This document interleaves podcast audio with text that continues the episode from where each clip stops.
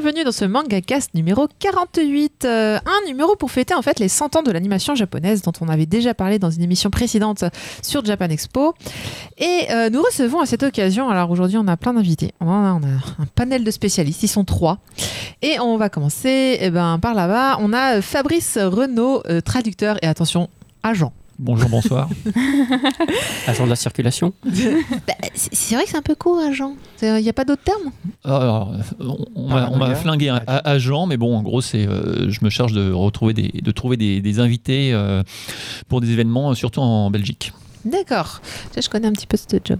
Euh, il est déjà venu, mais on l'adore. Il y a aussi euh, Olivier euh, Fallet de, de la plateforme Cr- Crunchyroll. Bonjour, merci. Eh bien, bienvenue ici. Pour l'invitation. euh, encore une fois. Et, euh, eh ben là, c'est une première aussi. On a Marc. alors attention. Agues. Agues. Agues. Agues. Ouais, J'ai eu un doute sur le. euh, Salut. C'est- c'est une- Chez moi, c'est tout le temps comme ça. hein. Je, je suis jamais sûre de comment pas on de prononce les souci. choses. D'ailleurs, c'est Akshay au passage. Et euh, donc, Oh. euh, qui est responsable de le Katsuka, euh, le site internet euh, bien connu. Site de... internet et émission de télévision sur No Life. Mais oui, c'est vrai aussi. Voilà. Mm. Donc euh, sur l'animation. En de général. tous horizons. J'adore recevoir des gens qui en savent tellement plus que moi sur l'animation japonaise. moi, je suis très manga et je sais beaucoup moins animation. Euh, mais donc, euh, avant de discuter tranquillement, on commence par un quiz. Ah. Bon, en fait, j'ai qu'une seule question. Bon, j'en ai plus après dans la- par la suite. Et, et nous on pue Oui, c'est ça. Mais- ah oui, c'est vrai, pardon. Non, mais non, mais les gens ont l'habitude. Non, non, ils ont pas l'habitude. Le pire, c'est que juste avant de commencer, je me suis dit, ah merde, j'ai oublié d'écrire mon nom. bon, bah, il y a toujours Alors, Kobito à la sur nos technique. Ouais, sur les noms. le mec jamais content, il y a moi. Bonjour, Kobito. salut.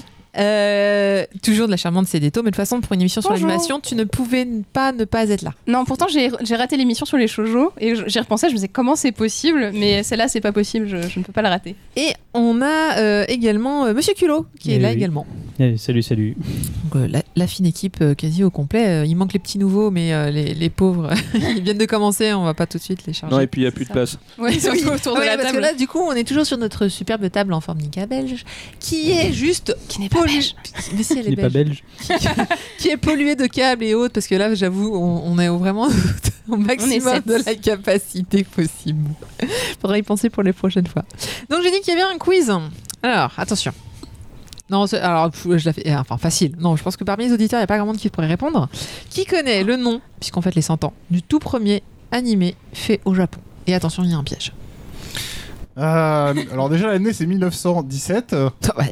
pour le premier retrouvé évidemment. Bah, c'est facile, puisque c'est les 100 ans. Voilà. Et, et ça commence par c'est Nakamura. Euh, c'est Junichi Kochi le réalisateur. Ok. Et euh, J'ai dit qu'il y avait un piège. Bam Tombé dedans. Alors il y en a un qui a été fait en 1907. On, a, on a retrouvé une trace, mais on n'a pas la copie du film. Donc voilà. Est-ce est-ce que les autres ont une idée? Non, Ça doit être un court-métrage, je déjà Alors, pas c'est un court-métrage, il fait, Ah oui, c'est des- il fait 4 minutes. Tout à fait. Donc le premier euh, dont, on a, dont une copie existe date de 1917 et c'est celui de Junichi Kochi et le précédent j'ai oublié le nom. En fait on a des traces de son existence mais on a jamais, le film n'a jamais été retrouvé. C'est exact. Euh, c'est l'histoire du concierge Mukuzo Imokawa par Oten Shimokawa. Euh, et donc, on a effectivement aucune trace dans le sens où on n'a aucune copie aujourd'hui. On sait même. que ça existait. ouais, ouais, On- exactement. C'était en 1917 également. Et il faisait un peu plus long, il faisait 5 minutes. D'accord. Euh, mais on considère que c'est euh, The Dual Sword de Junichi Kochi comme le ça. premier, puisque euh, c'est celui dont on a la copie. Voilà. Que vous pouvez d'ailleurs retrouver. euh, alors, il y a le site japonais, je mettrai le lien dans, dans le site internet, euh, qui, a enfin, qui a mis en ligne intégralité donc, des tout premiers euh, films d'animation, enfin, films entre guillemets, on est sur 5 minutes. Ouais. Mm. Euh, donc, si vous êtes intéressé, bah, vous pouvez aller euh, donc, sur mangakas.fr pour retrouver le lien. Et il me semble que la Bibliothèque nationale également euh, a mis euh, en ligne tous les, tous les films également, ou en tout cas a fait le lien cette année pour les 100 ans de l'animation japonaise, Mm. toujours en partenariat avec Japan Expo essentiellement.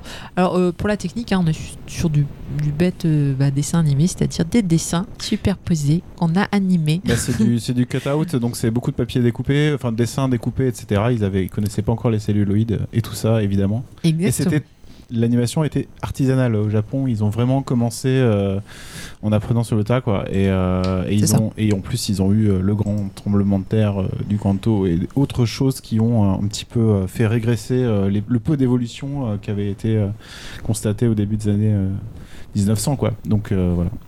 Ça Beaucoup de même- films artisanaux, très courts, sans, sans son, puisque c'est. Oui, en plus. voilà. Et en noir et blanc. Oui. Mais bon, mais c'est très intéressant à regarder. Et le site dont tu parlais est, est- est génial, puisque justement, il, il s'est classé par réalisateur. Oui. Et, euh, Mhm. donc, c'est plein de. Toutes les premières un- générations d'animateurs sont représentées, avec des photos et tout, euh, des trucs qu'on n'a pas l'habitude de voir. Et notamment ceux dont on va parler juste après. Ouais. Et c'est gratuit pour les regarder. Oui, Ouais. en plus. Et c'est en anglais. Et le site est en anglais également. Alors, on va parler un peu de la période d'avant animation liée au manga. Est-ce que vous connaissez les évolutions majeures qui ont amené l'animation à ce qu'elle est aujourd'hui Genre, les premières Genre, techniques. alors, et- Euh, Juste après le papier, il y a quoi ok, bah, c'est les premiers films en cellulo. Euh, non, de quoi au Japon Ouais, il y a une technique avant. Il y a eu le- Bah, il y a le les son. ombres chinoises. Ouais. Ah, Il y a eu effectivement le euh, Chiyogami. Voilà, qui est une, du- une technique de découpe de papier. Ça ressemble au Kamishibai, a priori. Enfin, c'est un peu différent, mais c'est dans la même lignée, c'est-à-dire le théâtre d'ombre euh, hmm. dans l'esprit. Et donc ensuite, on arrive au cellulo, effectivement. ouais. En 1934, avec Dance of the Shagama, par Kenzo Masaoka. Hmm. Me dit ma fiche. Salut la fiche. mentir. La fiche est très très bien faite, je trouve. Alors, qu'est-ce qu'on a après Les cellulos? Bah, on a la couleur, y a un petit truc avant la le couleur son. qui est. Alors, il y, a- il y a le son, c'est vrai, je ne l'ai pas, je Ouais, l'ai pas noté. Il y a un truc qui va juste après les cellulos sur la technique liée La aux cellulos. caméra multiplane. Ouais Il est bon C'est vrai, c'est ça C'est ça, Qui arrive en J'ai fait quelques 1941. conférences à Japan Expo, donc, euh, mais je m'étais pas amusé à mettre ça dans l'ordre forcément au niveau des, des techniques. Mm. Ouais, C'était histoire que un peu les gens sûr, connaissent, ouais. savent qu'il y a. Mm. En fait, euh, on estime tous les 10 ans à peu près qu'il y a eu une grosse évolution majeure dans, dans Ouais. l'animation, donc jusqu'à jusqu'à à peu près les années 60. La caméra multiplane, c'était en 41, donc c'est vrai qu'avec. euh, c'est à peu près tout le- toutes les dizaines, ils ont un peu amélioré. Mais c'est marrant parce que je pensais effectivement que le, le celluloïd, c'était un peu une, une finalité qui avait duré un certain temps, mais en fait, euh, la caméra multiplane, c'est une petite nuance, quoi. C'est la profondeur entre les celluloïdes qui permet de Mhm. créer des effets de profondeur. Euh, On a peut-être eu ça plus longtemps qu'on ne le pense, en fait. Et à la toute base, juste, c'est, c'est, ah, il y avait la caméra des frères, des frères Lumière à la toute base. hein, on a oublié de le dire. Mais Oui, C'est vrai. Bon, c'est vrai que je, je suis pas remontée Non, aussi. non, mais c'est- euh, Non, parce qu'il y a, si il y on a- va il y rester a au aussi les Japon. emakimono, les rouleaux peints dont Takahata est fan. Mm. Là, c'est un autre débat. mais bon, en tout cas, voilà. Et alors, du coup, la couleur, avec quel, quel film? Alors, le premier, bah, c'est le serpent blanc. Alors, le, Ah ouais, le long métrage. serpent blanc, Ouais. premier long métrage. C'est pas le premier long métrage japonais, puisque le premier, c'est Momotaro et c'est plutôt Voilà, propagande, et- etc., qui est ressorti en Blu-ray récemment d'ailleurs. Bonne ambiance. Voilà, voilà, voilà, mais le premier long métrage commercial couleur, c'est euh, Le Serpent Blanc de la Toei. euh, la, la Toei Animation étant un studio qui a été fondé par euh, Kenzo Masaoka et l'ancien Mm. studio de. de Ah bah voilà, le, 50. le premier sur qui a bossé sur- en cellulo, du coup. Tout à fait. Tout mais qui, la première fois qu'il a été diffusé en France en 62, Ouais. et il, ne s'appelait pas la légende du serpent blanc, c'était la légende de De Madame, Madame Pian- Pian- Pianyang. Ouais. Ouais. de Madame quoi? Pyongyang. Pyongyang. Ils sont trompés de pays. bah non, parce que c'est une légende à- chinoise Ah, en fait. Ah. Ouais, ouais. Euh, D'ailleurs, euh, pour info, le, le premier, euh, voilà, pro- enfin, le premier film d'animation, donc sur en 1926, avec justement le- cette, cette histoire de, de théâtre d'ombre, c'était sur l'histoire du roi singe, Mm. qui inspira des années, des années, des années, enfin, qui est une légende chinoise Mm. et qu'on retrouvera après avec Dragon Ball, etc. Et d'autres Ah bah ça, adaptations. la légende, la légende du roi singe, c'est, c'est- oui, Ça voilà. apparaît dans plein de. Kobito, Popopo avec le t-shirt aujourd'hui Dragon Ball, voilà, C'est de la propagande. Kubo est parmi nous, c'est ça c'est ça. Spirit of Kubo. Donc voilà un petit peu, bon, c'était pour retracer euh, un, un peu le, le- on va dire l'historique euh, des, des premières techniques vraiment d'animation, mais on est très loin de ce que nous connaissons tous par cœur, euh, qui est plutôt les dessins animés liés à l'univers des mangas et euh, oui, on connaît aussi l'animation américaine, mais entre autres euh, l'arrivée des mangas. Alors, euh, Et des séries télé. et des séries télé. Parce que là, on est passé du court métrage au long métrage. Exactement, Il n'y oui. avait pas en- encore de séries. il y à avait pas encore de séries, Bizarrement. Chez nous, c'est Astro Boy, Enfin, même au Japon, avait- c'est Astro Boy qui arrive vraiment. Pas au le Japon, mais aux États-Unis, il y Ah avait oui. quand même quelques séries Ah oui, d'animation, oui, bien notamment sûr. la Oui, série voilà. Superman en 41, Évidemment. 43. Exactement. euh, qui Fleischer. était- Le, Ja- qui le Japon n'a pas le même parcours de. Mais c'est vrai que le. Japon était en décalé, mais Et donc du coup, Astro Boy, 1er janvier 1963. Ah, je- Moi, j'avais 63, j'avais pas la date. il est bon. 1er parce janvier, c'est pas ouais, Non, c'est ça, c'est le 1er janvier mémoriser. 63 jusqu'à combien de combien de temps? Parce que c'est pas tant que ça en fait, c'est 3 ans. Euh, 66. Pour la oui, bah c'est ça, ça hein. doit faire un peu moins de 200 épisodes, entre 150 Ouais, et 200, je crois. euh. Ah, C'est pas mal. pour- oui, euh, pour un début, c'est bon, OK, pour un Par rapport à toutes les séries en 13 épisodes en 2017, euh, c'est plutôt. euh, D'ailleurs, on va- on va y reparler à ce format-là. Euh, bah d'ailleurs, pour vous, bah pour nous, c'est un peu là où tout le monde, enfin, on a un peu commencé. Bon, nous, on a commencé un petit peu plus tard quand c'est arrivé en France. Mais euh, vous, c'est quoi votre votre premier premier titre qui vous a fait un peu tomber dans, le, dans la marmite? Bah moi, c'est Goldorak euh, en 1978. Euh, bah voilà, j'avais. Euh... Oula, j'avais. Trop tard, t'as dit la date, tu dois dire l'âge. Euh, j'avais une dizaine d'années et, euh, et, euh, et ça a été la révolution. Avant ça, je connaissais que Casimir, euh, Nounours, euh, Un rue Sésame et, Nounours. et, euh, puis quelques dessins animés comme Scooby-Doo, des choses comme ça. Et Goldorak, et puis dans la foulée Candy, Albator, Ouais. Capitaine Flamme. Et j'ai fait partie de la première euh, La première génération, vague. la première première vague. vague. Et on sait tous aujourd'hui qu'il y avait eu des dessins animés japonais avant Goldorak. hein Mm. puisque le roi Léo, princesse Saphir, des choses Mm. étaient Mm. déjà passées avant, mais c'était des dessins animés qui ressemblaient plus à ce qu'on pouvait déjà voir. Donc euh, voilà, la vraie révolution, effectivement, c'est des robots géants, c'est euh, des, des drames euh, sentimentaux, c'est de la science-fiction, voilà. Et donc moi, c'est ça qui m'a marqué forcément dès le départ. Et c'est surtout la série qui était la plus, la moins lourde à ramener dans l'avion au niveau des, des, des bobines par Ah le- ouais. par, C'est ce que euh, dit la légende, Voilà, c'est voilà. la légende du monsieur français euh, Bruno René Hufias, c'est ça? Ah qui, qui a, qui a ramené Goldorak parce que bon, il est allé au Japon et puis euh, il y avait plein de séries à acheter et celle-là, elle avait pas trop En fait, d'épisodes. il- surtout, il hésitait entre Mazinger Voilà. et, Mm. et celle-ci. Et. Mazinger, il y avait plus de bobines à transporter. Ah, d'accord. euh, Ça tient à pas grand-chose quand même. ouais. Euh, Pour, pour euh, ceux qui connaissent pas Mazinger, c'était le héros, c'était euh, chez nous connu Alcor. Et, euh, Et c'est- la première parce que- série de parce robots que de dans. Goldorak, il a un rôle complètement euh, Effacé. effacé. Voilà, c'est ce qui fait qu'au Japon, Goldorak n'a pas eu le succès Voilà. qu'il a eu en France. Alors que nous, oui. Alors que nous, bah, il a même fait la couverture de Paris Match. Voilà cette fameuse couverture euh, avec moitié Goldorak, moitié Hitler. Mémorable. On a eu de beaux jours, hein Alors de ton côté, Euh, Marc Alors moi je suis un tout petit peu plus jeune qu'Olivier, donc je n'étais pas né en 1978.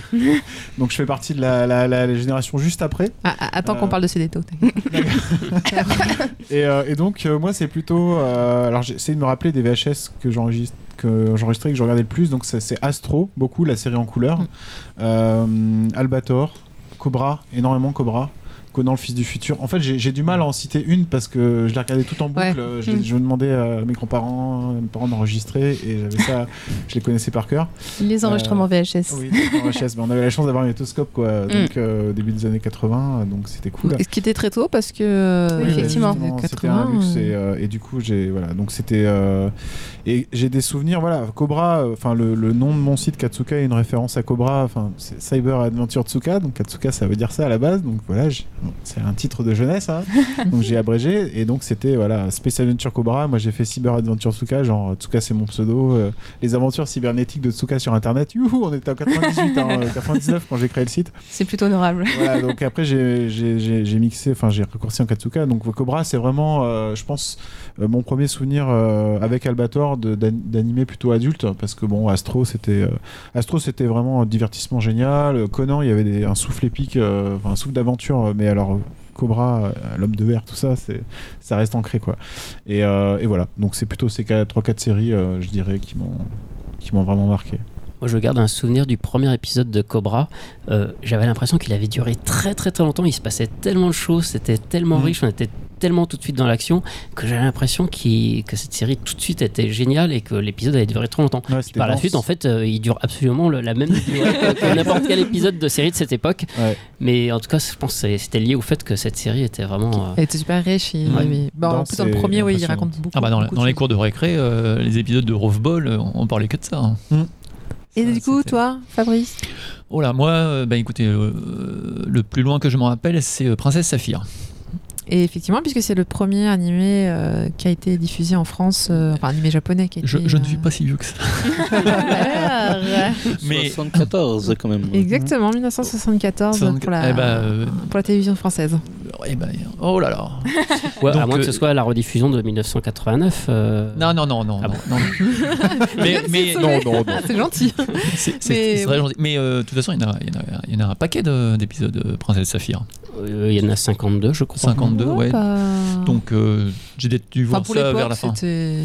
Mais euh, non, donc il y a Princesse Saphir, euh, Goldorak, Albator, euh, et puis après bon, tous les, tout ce qui est maintenant devenu euh, des classiques, quoi, Albator, Cobra. Euh, je me souviens de euh, Robotech, mais c'était un Ouais, petit peu plus tard. Macross. Mais euh, c'était sur la 5, je crois. Sur la 5 en 87, c'est arrivé. Après, c'était. Ah, et ça, je, me- je pendant- me- je me pendant souviens avoir, avoir, euh, bouffé, je crois qu'ils avaient, grâce à monsieur Berlusconi, euh, et les rediffusions, mais euh, j'avais dû voir 20 épisodes à la suite, à un moment, ou sur, un week-end. Pour, pour ceux qui sont étrangers, donc effectivement, hein, la plupart des dessins animés dont on parle actuellement étaient. Enfin, on les a vus sur la chaîne euh, La 5, La 5. qui euh, a disparu euh, par la suite et qui effectivement appartenait à Berlusconi. Ouais. euh, ça, c'était c'est le le, le- le premier gros tunnel de- de- de- d'animé japonais à la télévision Ouais. avant Ah Dorothée. ouais. Avant, il y en avait eu sur euh, France 3, Canal, enfin, il y a eu plein de chaînes Effectivement, euh, Antenne 2, mais euh, c'était pas tout euh, coup, voilà, des on avait rendez-vous des, avec des euh, soirées, deux heures, enfin ouais. des rentrées de l'école à 4h30, et t'allumais ta télé, t'en avais pour Ouais, de, des de heures 5h à 7h30, il y en avait. Voilà. Je, je passais beaucoup de temps dans la télé en fait, petite. Et puis, et Ok. puis sinon, Mais, il y euh, avait euh, Ulysse 31, faut pas l'oublier. même. Ah oui, Ouais, oui. Mais là, bon, c'est pas Ah, vraiment euh, que japonais. Hein. Hein. Euh, 51, 49, J'ai- 49, J'ai 51. j'ai un petit côté euh, cocorico. Mais, mais Ulysse 31, moi, le, le truc, c'est que je me souviens que je, f- euh, je faisais chier mes parents pour, euh, parce qu'on on mangeait à peu près à la même, à la même heure. Donc, je, je les emmerdais pour me lever de table, pour regarder les 5 minutes qui passaient en semaine. Et c'est qu'au bout de quelques mois que j'ai compris que tout était rediffusé le samedi après-midi, En entier. l'épisode en entier, alors que Il était tronçonné en 5 qui était fois. tronçonné en 5 5 minutes. fois, et puis alors, euh, t'a- t'avais le générique, et puis t'avais 3 minutes d'épisode, et après t'avais le générique de fin, Ah ouais. puis ma mère était Fabrice, reviens à la cuisine Ah, je me rappelle les petits lapins bleus qui nous présentaient la 5 le soir, enfin après l'école. C'est bah, d'ailleurs, je crois que ce truc c'était Youpi l'école est finie. hein. Euh, non, non, euh, non, j'étais en train de me rappeler le Youpi, l'école est finie. Euh, Ça y est, on l'a des petits perdu. lapins bleus dans sa soucoupe volante. Parfaitement. euh, Tu veux dire que tu te rappelles du lapin bleu dans la secoupe volante L'école est finie. Euh, du coup, ouais, non. Est-ce que vous vous rappelez un petit peu de cette époque en 74 quand il y avait la réception du public en fait Comment elle avait été euh, Parce que Il y en a un là-bas qui était pas né. 74. Pas né, pas né, pas né. Quand Princesse Saphir et. la première fois que Princesse Saphir est passée. Moi, j'ai pas c'est- souvenir d'avoir vraiment vu euh, Le Roi Léo et Princesse Saphir Ouais. quand c'est arrivé. euh, euh, je, je suis tombé sur des épisodes, mais je ne saurais pas dire si c'était avant ou après Goldorak, puisqu'effectivement, je pense qu'après ça a Je pense que ça passait le samedi après-midi, a priori, il me semble. Je suis d'accord, pour beaucoup de gens, en fait, on Mais, confond la pub, enfin, l'origine, enfin, la première fois que ça a été euh, diffusé. diffusé, merci, j'étais sur sortie, moi, je suis très manga. Et euh, la première fois que c'est diffusé et la rediffusion. Par exemple, moi, mon prénom Mm. vient d'un dessin animé japonais, on va se taire sur le prénom. Et, euh, et en fait, je me souviens parfaitement du générique, parfaitement des épisodes. C'est impossible puisque on m'a appelé comme ça avant ma naissance. Mm. Donc, euh, mais sûrement que ça a été rediffusé, rediffusé, rediffusé. Et en fait, on, Oui. sur les années, on se perd un petit peu. euh, mais, la réception du moi, j'ai public, très c'est peu de souvenirs de, de, de, de- de- Ça s'appelait d'ailleurs Prince Saphir au début. C'est Oui. ensuite que ça s'est appelé Princesse Saphir. J'ai- la, tête, la mais- tête des mecs quand ils ont dit Ah, mais c'est pas un mec, c'est une fille. C'est toute l'histoire en fait. Oups, c'est Oh, à l'époque, on- Oscar on- avant l'heure. On se, on se posait pas autant de questions. Non, je pense euh, pas tout. Euh, Mais ils sont quand même plantés. Donc, non, pour moi, il y a quand même eu il y a dû y avoir des questions parce qu'avec la loi de 71 sur euh, le dévoiement de la jeunesse euh, Hmm. dans les dans les programmes justement pour la jeunesse, c'était un peu ça devait être un peu tendu quand même. Hmm. On a quand même commencé par fort. Hein. Tu vois, ils auraient pu commencer par Astro Boy, non Princesse Saphir. Et le roi Léo. Et le roi Ouais. Léo. Et ça aussi, je m'en souviens très bien du roi Léo. Moi, pas, moi, vraiment pas, non. Pareil. C'est vrai Non, Ah si, moi- ça avait beaucoup, pas. beaucoup Je me rappelle d'Astro Boy, mais je crois que j'ai dû, j'ai dû voir des, surtout les épisodes. Enfin, je me rappelle surtout du générique, mais ça doit être les épisodes en couleur, donc. euh, Oui, mais de toute façon, nous n'avons jamais eu la première série de Hmm. 1963 qui est en noir et blanc. Puis la, la, la série d'Astro Boy en couleur qu'on a connue était vachement plus poussée à l'antenne. Euh, moi, je me rappelle, euh, c'était antenne. euh, C'était sur Ouais, TF1 c'est- là, le samedi après-midi. TF1, euh, ouais. TF1 Et il y avait euh, une vraie interaction, il y avait des jeux. ouais, oui. c'est ça. Mm. Sur mes cassettes vidéo, il y avait. Mm. Enfin, c'était trop tard, et je pouvais plus appeler, mais enfin, j'avais encore toutes les annonces pour euh, machin, jeu concours. Donc ouais, l'exposition était vraiment plus importante pour Astro Boy. Et euh, du coup, euh, à l'époque, le, le- les mangas étaient pas, en- le manga papier en tout cas de, certains n'étaient pas encore sortis. Souvent, il y avait de l'animation qui était faite indépendamment du manga. Vous trouvez que ça, enfin aujourd'hui, est-ce que vous trouvez que ça a beaucoup changé? Est-ce que l'animé, par exemple, est juste une extension du manga, une récupération du manga pour pour pour faire de l'exploitation, ou est-ce que ça a vraiment, euh, ça a vraiment du sens euh, Plus plutôt oui, mais d'ailleurs la preuve c'est que aujourd'hui au Japon, euh, il est de plus en plus difficile de lancer des créations originales, c'est-à-dire Mm. des choses qui ne sont pas adaptées d'un support existant, que ce soit du manga, du light novel, du jeu vidéo ou euh, ou alors des, des projets qui s'appellent euh, cross-média qui sont lancés d'emblée avec un manga, un jeu, un jeu sur mobile, une série télé. Des vraies créations 100% originales, euh, comme on a pu tant en voir dans les années 70, 80 et même 90, quelque chose comme Evangelion par exemple. Mm. Euh, C'est extrêmement difficile parce que pour convaincre euh, les investisseurs, les producteurs, euh, les chaînes sur un concept qui part de rien, euh, voilà, ils sont frileux et s'il n'y a pas une notoriété ou quelque chose qui est installé, euh, c'est quelque chose qui verra difficilement le jour. Donc du coup, oui, le, le- le manga, pourquoi il y a beaucoup plus d'adaptations de manga et surtout depuis quelques années de light novel? Parce que euh, ça rassure. Euh, mais du coup, est-ce qu'on, est-ce qu'effectivement ça crée des œuvres à part entière ou pas? Mm.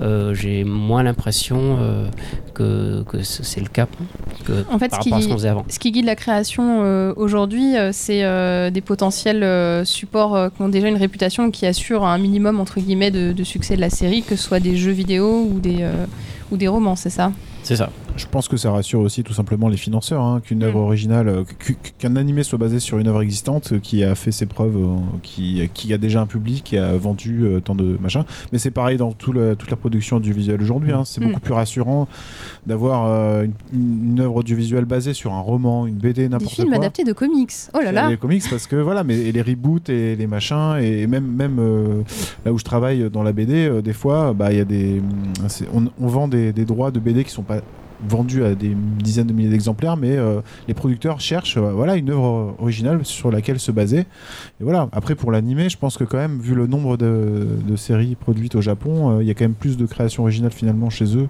en nombre que chez nous. Mm. Mais mais c'est vrai que par contre, ouais, il y, a- il y a quand même beaucoup de mangas ou de, ou de jeux vidéo qui servent de base.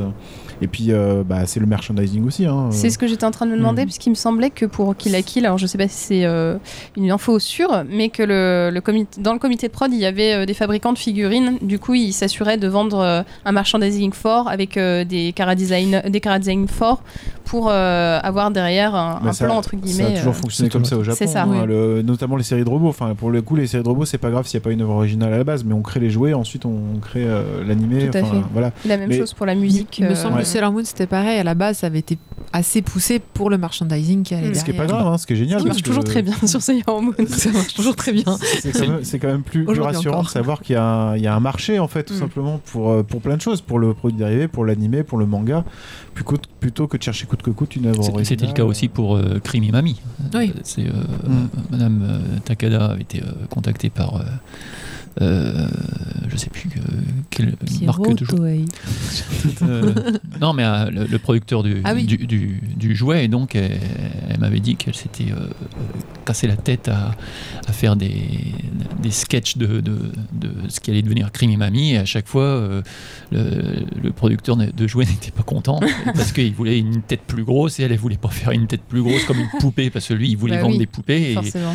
au bout d'un moment, ça, bon, ça, a- ça a été, mais elle m'a dit, j'ai- pas, j'ai pas arrêté de faire des, des allers-retours. euh, tenez, voici. Non, non, faut faire plus gros. Non, non, mais on peut pas.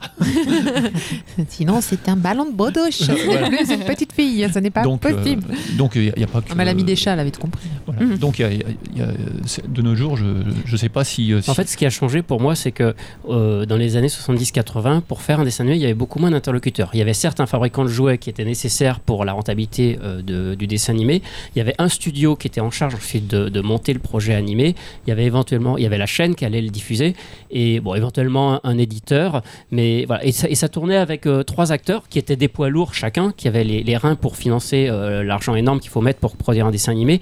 Mais finalement, dès qu'on s'entendait sur le départ, euh, sur, sur le concept pour faire les jouets, comme tu le décris par exemple sur Crimea Mamie, ensuite le studio, je pense qu'il avait une relative liberté Mhm. pour travailler en interne et pour créer le dessin animé. Bien et ça a donné des choses géniales parce que du moment qu'il respectait ce cahier des charges et qu'après il y avait les jouets, ça, il y avait quelque chose qui, qui naissait naturellement Mhm. de tout ça et qui a fait ces séries qu'on a tous connues. Aujourd'hui, malheureusement, il y a beaucoup, beaucoup beaucoup d'acteurs, euh, parce qu'il y a des comités de production, il y a plein de gens qui mettent un peu d'argent, et ça fait beaucoup de gens qui interviennent, qui veulent tout contrôler, et je pense que la marge de créativité du studio, elle est beaucoup plus réduite, et aujourd'hui, le studio, il est vraiment plus comme un prestataire de service qui va euh, Réaliser, et, voilà. euh, et c'est là-dessus de- qu'on a perdu, je pense, dans la créativité des, des séries d'aujourd'hui. Mais euh, à l'époque, les, les techniques de- d'animation étaient euh, déjà beaucoup plus complexes, enfin, je veux dire, à, à réaliser. Et euh, donc, ça a augmenté euh, sensiblement le coût. Aujourd'hui, que la, le- la technologie a quand même largement évolué, que c'est beaucoup plus accessible, maintenant, notamment par ordinateur, on peut faire énormément de choses. Ça ça n'a pas réduit les coûts, du coup. C'est pas tout à fait C'était comme peut-être en parallèle avec euh, le déclin aussi euh, par rapport à leur, euh, leurs années un peu glorieuses euh, niveau finance, disons. Je pense que. Bah, le, le truc, c'est que les studios d'animation, de toute façon, c'est pas eux qui touchent l'argent de, des, des succès euh, animés. hein. C'est les sponsors, c'est, euh, comme Mm. tu disais, Mm. tous, les, tous les intervenants financiers. Et, euh, et à comparer avec la France, en France, il n'y a, pas de merchandising en fait pour les Mm. séries d'animation. Donc, euh, et c'est les chaînes qui produisent, c'est les chaînes qui financent les séries qu'elles vont diffuser. Et du coup, elles contrôlent beaucoup le scénario et Mm. donc c'est beaucoup moins libre. Mais, euh, mais au Japon, euh, je pense qu'un des soucis aujourd'hui aussi, c'est que c'est beaucoup de, c'est moins mainstream au niveau du merchandising. C'est des petites niches. Ça va Mm. être, euh, c'est des beaucoup les otaku qui vont acheter beaucoup surtout les produits dérivés. Donc du coup, ça réduit pas mal, ça, ça multiplie effectivement peut-être les intervenants, les produits qu'on peut faire. Et, euh, et voilà quoi. Mais, euh, et puis- mais par contre, la- l'animation par ordinateur, ça coûte pas moins cher que, Ah, que l'animation euh, 2D. C'est Enfin, bien de casser les fausses idées. je ouais. pense que Ouais. les animateurs ils sont toujours euh, aussi mal payés qu'avant Ah, ça, et, c'est sûr. euh, et que les coûts ont pas forcément euh, baissé. En fait, moi, je Euh. pense quand même qu'aujourd'hui, ça coûte moins cher de produire de l'animation qu'autrefois, parce qu'autrefois, c'était archaïque. euh, euh, Ah oui, il fallait les- filmer, etc. Mmh, ouais. C'était des moyens très lourds et très longs. Euh, Aujourd'hui, il y a une meilleure réactivité et un meilleur contrôle de l'image. Mais du coup, ça a permis aussi d'augmenter la qualité et euh, ce qu'on peut faire dans une production télé, par exemple. donc, euh, Mais les coûts sont toujours tirés de plus en plus vers le bas, euh, malheureusement. Donc, euh, même si ça coûte moins cher, euh, c'est pas pour autant que les studios euh, sont en meilleure forme. Au contraire, Mm. d'ailleurs, Mm. justement, ils travaillent, ils étaient beaucoup plus. euh, euh, Peut-être dans de meilleures conditions de travail autrefois que maintenant. Ouais, après, ils ont toujours optimisé là, dans l'animation japonaise. Enfin, la, la base de la base, c'est euh, c'est Tezuka, c'est Mushi Productions, c'est Mm. Astro. C'est de toute façon, dès les années 70, trouver des, des, des- Des astuces. des astuces euh, pour, travailler vite, pas cher. Donc, ils ont toujours optimisé à mort depuis le début. Donc, euh, voilà, c'est pas comme aux États-Unis où ils ont euh, 100 millions de dollars pour faire un long métrage et ils peuvent passer 6 mois à faire bosser euh, 30 designers sur l'univers graphique d'un film et, et ne retenir que 3 idées euh, parmi euh, tout un artbook de Pixar, quoi. Enfin, on Je pense qu'il y, a- il y a quand même un problème, et c'est au niveau de la, la distribution, parce que euh, avant il y avait, il y avait, euh, plusieurs euh, séries télé, mais ça passait sur les, chaînes de télé euh, japonaises normales, alors que maintenant ils ont de plus en plus de difficultés à, se faire produire par les chaînes télé, et donc ils sortent ça en DVD, en Blu-ray qui coûte euh, la peau Oui. du cul. bah, ça, ça a euh, toujours coûté cher, mais Mm. surtout, oui, il y a, les grandes chaînes passent de moins en moins d'animation. Je me rappelle donc, du coup, ils ça- ont autant de chaînes que nous. Enfin, est-ce que eux aussi ils ont un boom des chaînes? Parce que nous, nous aussi, on avait finalement que, que 5 chaînes après 6. Mm. Et finalement, pour trouver des dessins animés, bon, bah, c'était facile. hein, mais, mais- euh, maintenant, après, avec on m'a- dit euh, que euh, ils ont de plus. Par exemple, euh, euh, Okuto no Ken, ça peut plus passer à la télé Sur une grande chaîne publique, grande euh, gratuite, prime, euh, euh, voilà, à 19h, comme ça passait. C'est vrai qu'il y en a- il y en a beaucoup qui passent euh, à minuit, 2 En fait, heures ouais, du mat. c'est c'est pas forcément aussi, ça a pas forcément changé de chaîne, mais ça a changé surtout d'horaire. Maintenant, ça passe très très C'est tard. moins exposé. Donc, et et sur des créneaux encore de niche. Donc, il y a un public, mais par contre, ce ne sont plus des, des séries très grand public, euh, bah, comme un One Piece ou comme à l'époque un Dragon Ball, qui vont toucher des, des- des millions de gens. Ouais. Et donc, du coup, il y a beaucoup, et il y a aussi beaucoup plus de dessins animés. Avant, il y avait moins de, de dessins animés Oui, par c'est la semaine. quantité qui a Et, en plus, il passait sur des très grandes chaînes. Aujourd'hui, il y en a beaucoup plus et ça passe à des Mm. tout petits créneaux. Donc, du coup, le budget pour chaque dessin animé est beaucoup plus réduit parce qu'on ne peut pas euh, mettre les mm. moyens qu'on mettait sur une grande série euh, qui allait durer comme ça pendant plusieurs années. Parce que si tu passes une série à minuit, les revenus publicitaires, euh, enfin la, la valeur de la plage publicitaire est moindre, donc enfin c'est tout le système quoi. Et c'est Mm. les chaînes, euh, les chaînes financent. Il y, a des, il y a des sponsors qui sponsorisent quand même les animés euh, sur les chaînes télé, donc tout le circuit fait qu'effectivement euh, il y a moins d'animés à des horaires mainstream, donc tout ça, euh, tout ça tire euh, la production vers le bas au niveau. des- ouais. Est-ce qu'il n'y aurait pas, euh, que ce soit sur la créativité ou, euh, ou tout ce qu'on vient d'expliquer, euh, une exception sur les films? Est-ce qu'on peut estimer qu'au Japon, les films d'animation, tels que les succès comme récents, Your. Name, le studio Ghibli, etc. Est-ce qu'ils échappent à ça ou est-ce qu'eux aussi ils ont des problèmes de créativité où ils vont s'inspirer d'autres choses?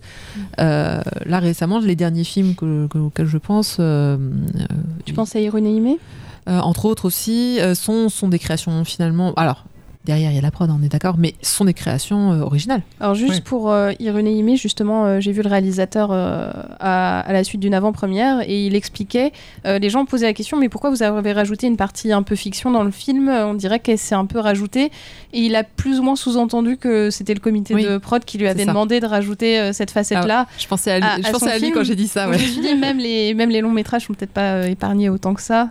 Mais quand on pense à Your Name, le, donc le manga est venu après, donc il me semble que c'est un. Enfin, Bah, scénario, déjà, c'est un, un- un réalisateur qui a, depuis le début, son univers, qui Oui, écrit euh, ses films. Il a une réputation, c'est Mais un peu comme Ghibli. Ghibli. euh, Donc du coup, il se vend lui-même sur sa créativité et Mm. je pense que c'est ça qui fait euh, que les producteurs capitalisent sur lui et lui donnent les moyens de, de- de faire ses films. Après, moi je dirais oui, c'est sûr, il y a toujours un peu plus de créativité sur le long métrage.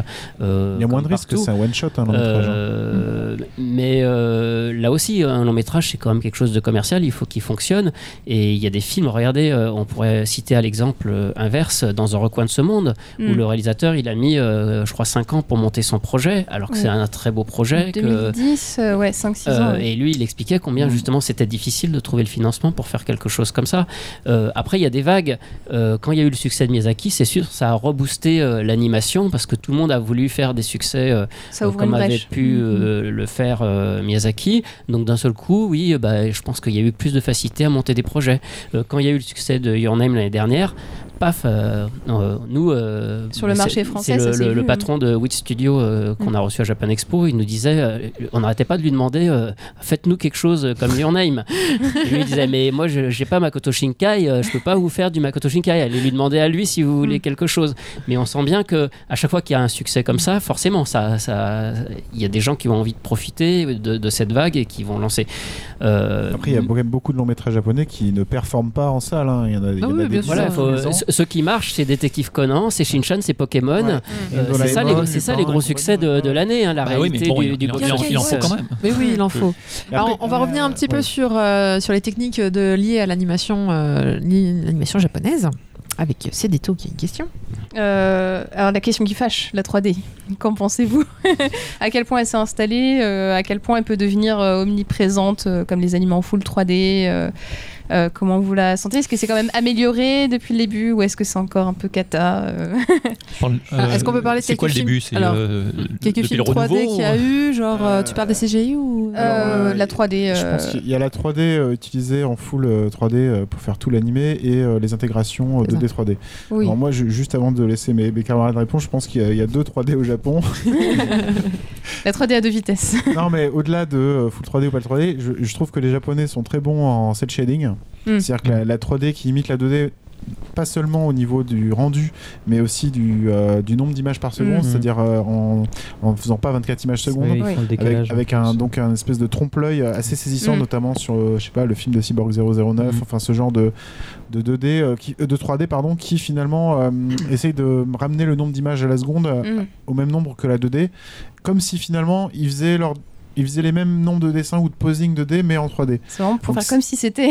en gros, c'est des animateurs 2D euh, qui ont compris la 3D et euh, voilà, qui font pas de la full anime euh, C'est ce où je chouine en- parce que je en- trouve que ça ressemble à du, du Flash ou Euh, bah, pas forcément. Je vois ce que tu veux dire sur le flash. le, mais- le- le dernier que j'avais chroniqué qui était euh, En full 3D The Last Answer. euh, Ah oui, euh, Cadeau. cadeau, ouais. Cadeau. Ouais. Il, il me semble qu'il est dans cette technique-là et c'est vrai que moi j'avais trouvé que je sais pas, c'était un- Après, ils réussissent pas tous leur coup, mais en tout Mm. cas, il y, a- il y a ça. Et puis, C'était pas si malin, Ouais, mais ouais. ça, pour moi qui connais un peu l'animation plutôt à l'ancienne, c'est vrai que Ouais. j'ai- eu un mouvement de. Oh, ça- on dirait des jeux flash. Ouais, des fois, ça- des hein, fois, ouais. ça, ça pique hein, souvent la 3D au Japon. Donc moi je trouve qu'il y a- il y, a beaucoup de studios qui arrivent à, faire de la bonne, du bon cel shading en rendu 2D. Aujourd'hui, ouais, Voilà, et après, il y a tout le photoréaliste euh, qui sert euh, à faire des véhicules en 3D, des choses souvent Ah oui. pas bien texturées, ou des films horribles comme le film de Senseiya, euh, qui a été fait pour nous et pas, et c'est pas bien quand les Japonais font des trucs pour l'international, faut qu'ils pensent pas à nous comme ils ont toujours fait. voilà, et euh, voilà, en gros, c'est les. Voilà, je trouve qu'il mais je trouve qu'il y a assez peu de 3D encore, Mm. en, en ratio, encore une fois, il y a majoritairement de la 2D, et tant mieux, même si euh, les scènes de mecha maintenant sont faites en 3D, c'est dommage. Ça dépend chez qui. Ça dépend chez qui, mais Je voilà. crois que Gundam Iron Blood Orphan, c'est encore de la 2D. Après, c'est très dur d'animer des robots en 2D, hein, c'est le truc le plus C'est un- fastidieux. c'est un sacré voilà, travail, ouais. au modèle de. Mais ça vaut le coup. Voilà.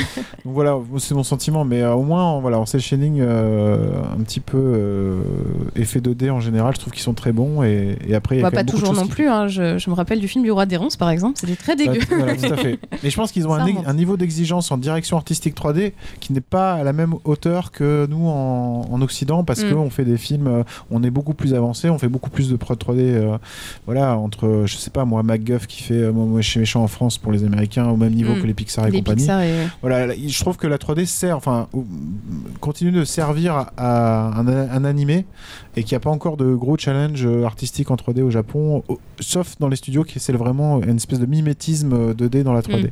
Mais ça reste un des axes, une des voies de la 3D au Japon. Voilà.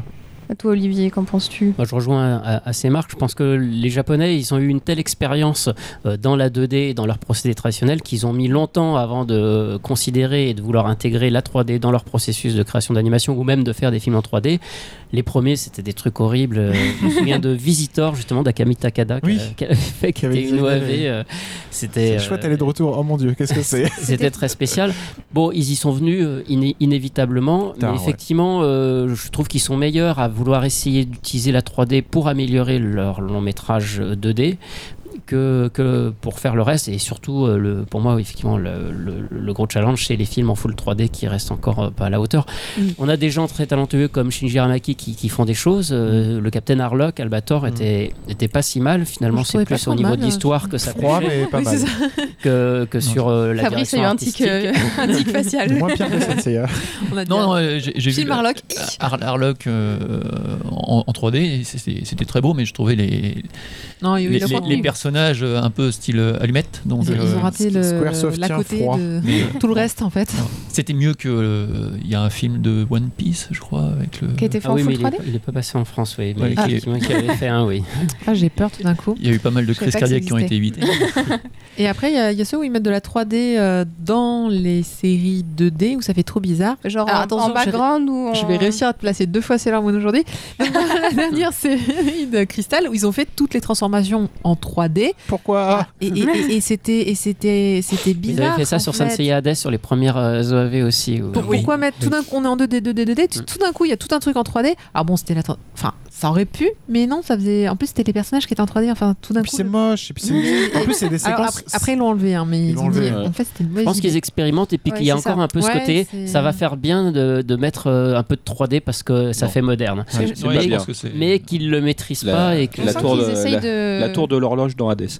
Voilà. On sent qu'ils essayent Ils de l'introduire de façon un peu euh, que ce soit pertinent. Je, je vois par exemple euh, Aikatsu, où c'est réservé aux scènes de danse sur scène, et en plus c'est un peu, c'est mieux en mieux cel shadé, donc ça devient euh, assez agréable. Mais il y a cette coupure euh, scénaristique qui fait que ça, ça se justifie.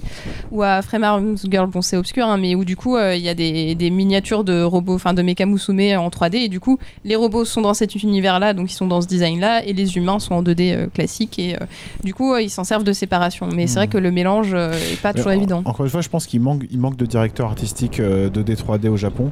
Parce que la fameuse scène de Sailor Moon en 3D, pour moi, c'est une aberration totale parce que c'est ce qu'on appelle un stock shot. Donc, Oui. c'est- C'est les scènes qu'on réutilise ça. à tous les épisodes. Oui, ils ont fait des attaques aussi en gé- 3D. Voilà. En général, c'est les scènes où on met les meilleurs animateurs 2D. Enfin, c'est là où on se lâche, c'est là où on fait la belle anime 2D. Et là, ils ont fait ces scènes en 3D, quoi.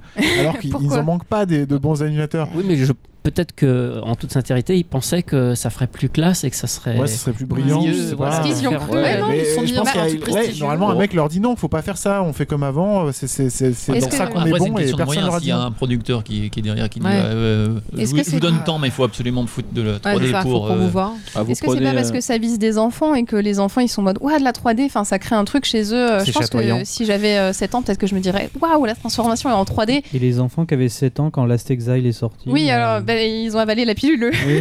Alors que moi j'ai Tu sais, de hein, lancer tu, un tu épisode. mais- regardes Arslan euh, aujourd'hui avec les chevaux, tu fais ah ouais quand même. Ouais. euh, Mm. C'est impressionnant ces scènes. Euh, Ouais, puis ils sont dégueulasses en fait tes chevaux. C'est des chevaux ça Voilà donc euh, non voilà. Et puis après, il y a Shaft qui met des décors en 3D dans Monogatari en mode on s'en fout, c'est de la 3D. Et j'ai choisi ça artistiquement parce que peut-être la flemme ou peut-être pas. Et il mélange ça euh, très Mhm. crûment, mais euh, ça finit par passer. Je- juste un, un petit, un petit coup de chrono. euh, qui se souvient des débuts de l'ordinateur dans l'animation? Bah, début Golgo 2000. 13 Mhm. Le film de Golgo 13 Lensman euh, ensuite aussi. Lensman, ouais. Ouais. effectivement. Et Ulysse 31 aussi qui avait euh, dans son générique euh, quelques séquences en 3D Mhm. qui étaient faites en collaboration. C'est pas le CNRS mais euh, Oui. genre le CNRS américain. Super chercheur. Je croyais que tu parlais de Cherka. Je fais ah oui, c'est vrai, il y en a dedans. Et dans, dans- dans le film de Golgo 13, il y a un magnifique immeuble en fil de fer, euh, quasiment avec un hélicoptère. c'est- Je crois que c'est pour moi c'est le plus vieux vieille utilisation de 3D. Mais Lenspan, c'est pas longtemps après effectivement. C'est 84. Lenspan, c'est un super film de SF façon Star Wars, euh, mais donc fait au Japon, euh, qui est jamais sorti en France. C'est vraiment dommage.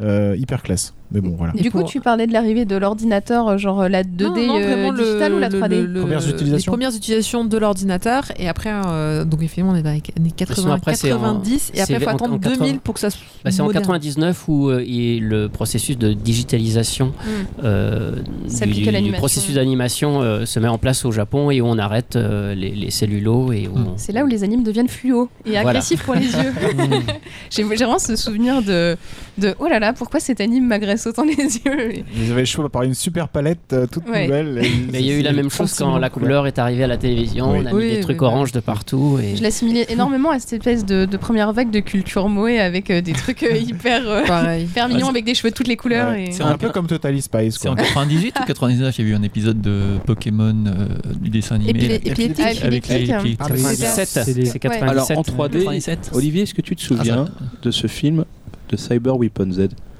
Oui. Ah oui. Ah. C'était hein C'était Hong Oh, Kong. oui. hein, C'était fait à Hong Kong. Ah ouais, hein C'était- violent. Hein Oui, euh, c'était du 17 jeu vidéo. Ouais, ouais. Ça faisait séquence de jeux vidéo. vidéo. Ah oui, d'accord. Oui, c'était une la- cinématique. C'était- oui, une belle cinématique. C'était vraiment euh, tiré du manhwa. Oui. Puisqu'il y en Oui, avait un, voilà, qui était édité chez Tonkam à l'époque. Oui, de, on de a- ce fameux Andy Seto qui avait singé euh, Yasuhiko Yoshikazu. euh, Non, tu dis ça parce que t'es en colère. Mais à l'époque, j'aimais bien ce que Ouais, bah oui, moi aussi, hein, j'ai tous les bouquins. ouais, mais c'est vrai que le film, hein. quand il, enfin, l'OAV, euh, elle nous avait fait un choc. D'ailleurs, c'était pas un si bon choc que ça au final. C'était un peu crado quand même. Mais bon, Mais ça c'est mérite vieux, hein, c'est d'exister. vieux, c'est vieux quand même. Mais euh, au-delà des considérations techniques, euh, il y a beaucoup de, de gens aujourd'hui qui se. des vieux fans, on va dire ça comme ça, euh, avec des grosses guillemets, euh, ou des vieilles guillemets, comme vous voulez, euh, qui se plaignent en fait de du manque d'originalité aujourd'hui. On, en revenait un petit, on en parlait un petit peu tout à l'heure, où il y avait beaucoup d'animés qui sont en fait adaptés directement de manga, donc il y a beaucoup, peut-être moins de création originale. Euh, Qu'est-ce que vous en pensez, vous? Est-ce que vous pensez qu'il y a vraiment un manque d'originalité aujourd'hui ou au contraire? Votre avis personnel de votre cœur de fan Voire de qualité aussi. Alors, hein. euh, je pense Oui. que Olivier, enfin mes deux camarades euh, regardent plus d'animés que moi. Moi, je regarde 3-4 séries japonaises par an maximum, donc euh, je, voilà, je vous laisse répondre d'abord. Moi, je pense que c'est un, un peu un faux débat. On peut dire ça dans plein de domaines. Ah, C'était mieux avant. Euh, euh, évidemment, les dessins animés sont plus comme ils étaient avant. Donc, si on attend de retrouver ce qui se faisait dans les années 80, bah, aujourd'hui, on est dans les années 2010. Donc, oui, De on ne le retrouvera plus. Même si on les retrouvait, on n'a plus l'âge qu'on avait pour les apprécier. On n'a plus l'âge et de toute façon, on ne peut pas ça. créer Tout de a la changé, même façon. Après, aujourd'hui, euh, il y a énormément de choses qui se font. Alors, c'est sûr, il y a peut-être euh, plein de choses qui sont hyper commerciales et qui sont euh, beaucoup euh, calquées sur un certain modèle. Mais, euh, alors, euh, mon chiffre de. ce- Il y a euh, ouais, 60 séries à peu près par saison qui arrivent. Euh, franchement, c'est de la mauvaise foi si euh, sur une année, là-dedans, on n'arrive pas à trouver 3-4 beaux trucs. Parce qu'il y a quand même encore des choses originales qui sortent et qui se font. Après, oui, il faut avoir le temps un peu de, de s'y intéresser, de pencher dessus et de, De faire le tri de faire le tri. Exactement. si je te dis, c'était quoi l'an dernier, le, le beau truc de l'an dernier, c'était quoi? Moi, je me souviens. 2016 Ça, c'est Mob Psycho 100 Ouais, Mob Psycho. Bah, moi, Et euh, cœur, hein. Sangatsu no Lion, pour moi. En plus, je, je- je dis ça en me regardant par là vers les invités. Alors j'ai Cédéto à côté de moi, j'étais sûre qu'elle me dégainer un truc. J'ai dû me poser la question. Donc, Ah mais c'était une vraie question. En plus, j'y avais pas du tout réfléchi. Je m'étais dit tiens, c'est vrai que si chaque année il y a quelque chose, c'était quoi l'an dernier? Non, parce que cette année n'est pas encore finie. bah, Il y a eu on- Yo Hero on Ice aussi qui a eu un, sex- Oui, c'est certain. C'est vrai. Après, l'erreur, c'est aussi de faire euh, des suites ou des prolongations de séries justement des années 80. Et ça, c'est toujours euh, casse-gueule parce que C'est qui tout double euh, si c'est, enfin, on n'arrivera jamais à reproduire exactement pareil. Euh, Il y a toujours ce fameux exemple sur les mystérieuses cités d'or, même Oui. si c'est pas Mm. japonais. Mais euh, même avec la meilleure volonté du monde, et même si on avait repris euh, des gens japonais, on n'aurait pas refait le, le truc de l'époque. Mhm. On ne peut Non. pas retrouver. Fallait pas faire Donc du coup, Ball il- Super. si on veut reprendre euh, comme ça des, des anciennes séries, il faut faire quelque chose qui change. Mais quand on fait quelque chose qui change, on a l'impression aussi de trahir. On risque de perdre. euh, bah, je pense à Gashaman Crowds ou à Yoro no Yaterman qui étaient euh, enfin, plutôt différents de leur base, même s'il y avait des, Mm. des points communs. Enfin, surtout Gatchaman, euh, finalement, euh, je sais pas si la licence a vraiment euh, servi à continuer de vendre des jouets ou à faire des promesses, mais euh, finalement, les libertés étaient pas si mal. Enfin, sur Gatchaman, euh, en tout cas, je trouvais que c'était gagnant, mais. Après, comme disait Olivier, euh, c'est vrai que c'est on, on- on- aujourd'hui il y a tellement on a accès à tellement de choses qu'en fait euh, on se dit qu'il y a beaucoup de, de séries d'animation japonaises pas intéressantes, mais euh, mais en, en vrai quand on regarde dans les années 90, on, on fallait fallait lutter pour arriver à trouver des animés et, quand Il y en avait plein qui n'étaient pas intéressantes, mais qui sont Voilà. tout simplement pas arrivées en France aussi. en on, on a eu le euh, meilleur, on a eu le meilleur, et puis euh, vu qu'on galérait euh, des mois à récupérer des VHS ou autre chose, euh, du coup on, On trouvait bien des trucs voilà, qui on en trouvait bien et on retenait beaucoup plus parce qu'on regardait, regardait. Enfin, quand on regarde dans les années 90, euh, finalement, il n'y a pas des dizaines et des dizaines de séries télé qui ont marqué ces- cette décennie. Il va y avoir, euh, je sais pas moi, Sailor Moon, Evangelion, Utena, Bebop, Mm. Lane. Mais euh, voilà, je pense qu'on a déjà fait la moitié. C'est bon, t'as dit Utena, tu passes. Ouais, en plus, c'est ce que j'allais dire. Ça va, est- Moi, Lane, t'as dit Lane. Oui, déjà, oui, c'est- voilà. Mais c'est, mais voilà, et qui- mais, euh, mais, mais finalement, ouais, Pas ça tous. fait 5-6 séries et euh, sur 10 ans, moi, il y en a plein d'autres, je suis sûr. Un truc aussi, Scaflon. Escaflowne, bien sûr, Mhm. euh, c'est qu'il y avait le format OAV qui a disparu aujourd'hui. Euh, moi, il y a énormément d'a- d'animés qui m'ont marqué. euh, il y en a beaucoup moins en tout cas. Oui, il y en a Euh, moins. de- euh, Donc, je faisais une mood bizarrerie en disant euh, quoi, comment ça, il y en a maintenant, plus les en a- OAV, c'est plus Ouais. des bonus Et- sur oui, des Blu-ray. les. Alors qu'avant, c'était des œuvres. C'est On vrai. parlait de création originale tout à l'heure. Dans les années 80-90, ce format-là, donc OAV, une espèce de direct ou vidéo euh, qui durait des fois une demi-heure et, euh, et ça pouvait être des séries. hein, genre, on a eu Lodos en France, Ouais, les- euh, les- Ilia, les-. Dominion. C'est- ça, ça a complètement disparu et c'était justement une liberté de création entre la série et le film. Euh, Ça permettait d'avoir la qualité euh, un peu ah, une qualité meilleure qu'une production ouais. télé, mais effectivement avoir quand même un côté série un peu plus développé Parce qu'un que film. cette Dans le cadre de Lodos, euh, les de Oui, ça- mais bon, il y avait des dizaines d'OAV euh, produites dans les années me- je me cassais le 90. cul à, à acheter les, laserdiscs. Oui, oui, oui, oui. Ce, vieux, ce vieux Alors truc. combien tu, les as tous? Tous les laserdiscs qui sont sortis à cette époque-là d'animé Ah, Ah. J'ai dû en revendre, j'en ai revendu. Parce qu'il devait pas y en avoir des masses. Hein euh, oh si, t'as jamais été à Tokyo. A- Non, ah, tu veux dire Ah, au Japon, au je c'est- Ah, qui est arrivé en France en Non, fait. non, mais j'en ai gardé quand même parce que les, enfin le, le- le plus beau truc quand même c'était la pochette. euh, Bah, Oui, bah les oui. cadeaux Comme qu'on Comme sur les vinyles. hein. euh, Voilà. 33 tours. ouais. J'ai- gardé mes box moi que j'avais acheté au Japon. J'ai jamais réussi à m'en séparer, pourtant ça, pèse une. c'est hyper lourd ce Et puis quand tu connaissais le prix, Oui aussi, mais ça, box de Ranma, 10 000 francs, faites la conversion, tout va bien. T'as combien de reins encore toi? Plus beaucoup.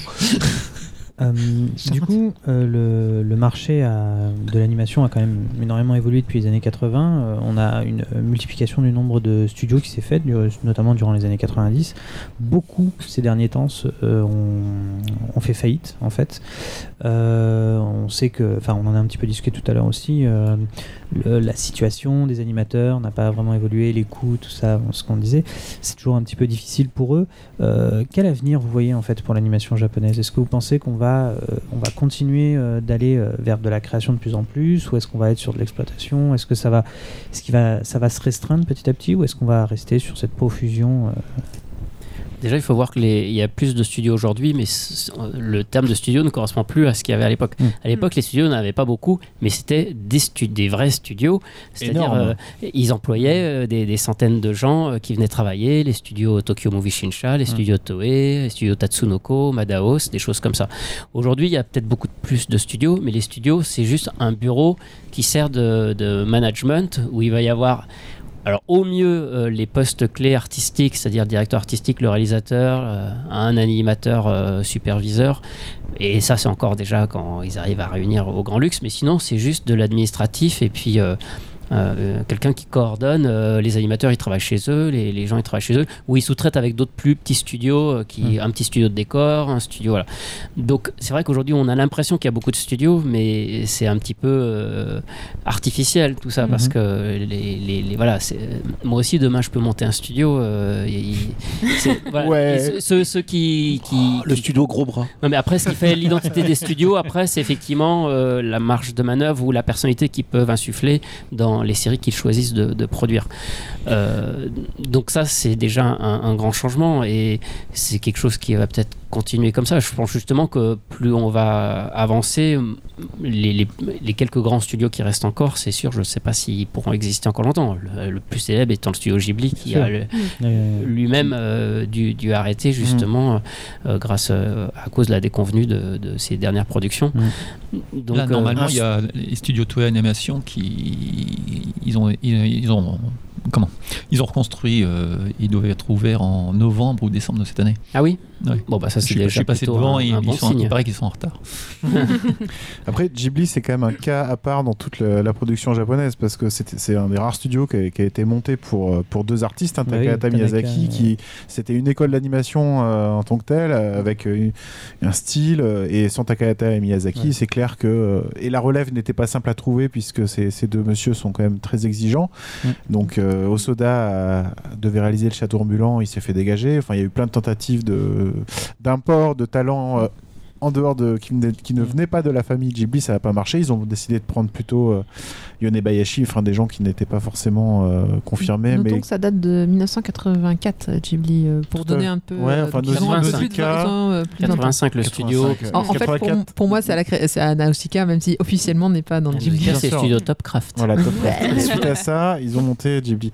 Mais voilà, c'est un cas à part. Mais sinon, pour parler de personnalité de, de studio, justement, je trouve qu'il y a. Enfin, les studios que j'observe le plus, et c'est- même si je regarde moins de séries d'animation, je regarde beaucoup d'animations japonaises indépendantes ou euh, de trucs un peu indés ou commerciaux, enfin films de commande. Euh, Il y a beaucoup de studios qui se sont montés ces dernières années et qui ont été impulsés par euh, des artistes justement, Mm. On- ou alors des grands réalisateurs qui se sont justement qui sont sortis de- des grands studios pour monter leur propre. Bon, alors on pense évidemment à Hideaki Anno qui a monté Studio Kara pour euh, finir Ev- Evangelion euh, Evangelion Finir comme- Pardon. finir enfin voilà on récupérait les droits euh, copyright en tout cas pour enfin gagner de l'argent Rends l'argent. Rends l'argent ça y est euh, Gainax ils ont euh, un gros chèque à faire à Kara Ah. ça y est enfin les droits des Evangelion sont récupérés par. Kara bref en tout cas il y a bon il y a Kara même si c'est une grosse machine Evangelion et qu'il y a d'autres enjeux que l'auteur. Il y a Osoda avec Shizu Mm. il y a Masaaki Yuasa qui a monté Seiyan Salu, Trigger qui est quand même euh, qui est, c'est Imaishi et ses copains qui se sont parés de Genax. Euh, Mappa aussi Ma- Mappa c'est plus compliqué, C'est plus compliqué. Monsieur- Oui. voilà, c'est des histoires de, de, de divergence entre producteurs et studios euh, Mm. avec Maloyama. Mais il y a, y a plein de petits studios aussi. Il y a bon, il y a Ponok, euh, ancien Ghibli, il y a Kyoto Animation aussi. Animation. Mm. Il y a Colorido, qui est un tout petit studio qui fait justement beaucoup de publicité, principalement aujourd'hui, et qui a des anciens de Ghibli euh, dans sa team comme des gens euh, plus euh, kawaii dans le style. Enfin, Mm. ça, ça donne un nouveau mix. euh, Très aquarellé. Très aquarellé, moi je trouve que c'est vraiment le mix génial entre une qualité d'animation avec un soufflet à Ghibli et un graphisme juste euh, mignon. Et voilà. Mais, mais, euh, avec la prolifération de ces petits studios, quand même, est-ce qu'ils sont pas condamnés au succès Parce que s'ils font un projet et puis que ça pète, le studio il. Mais non, il parce que justement, ces petits studios, c'est pas des studios qui embauchent plein de gens. C'est c'est une, structure qui monte un projet.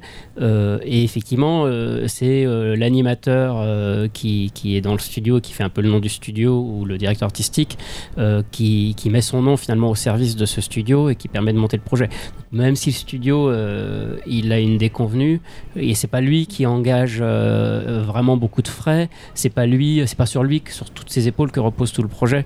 Donc je pense que le studio peut soit survivre euh, au- à un échec, ou soit bah, le studio s'arrêtera, mais l'animateur lui continuera de, de D'accord. Ouais, non, mais travailler. c'est Mm. c'est bien ça. Il survivra peut-être à un échec, mais pas deux, quoi. Parce que s'il refait un truc. euh, Bah après, le, ça dépend des comités de prod, j'imagine. Enfin, si le studio euh, est pas très, pas très influent dans le comité de prod, entre guillemets, qu'il a entre guillemets des petites parts euh, sur l'animé et qui Ouais. se ressort euh, pareil, enfin, ça va dépendre de son investissement Ouais, dans la série. Ils s'engageront pas non plus sur des grosses séries euh, très longues ou très chères. Enfin, tu vois, Trigger, on voit bien, hein, ils, ils, ils font des séries à la kill la kill, mais ils font aussi des formats beaucoup plus courts, beaucoup moins Mm. chers, où ils prennent moins de risques. Comme Luluco.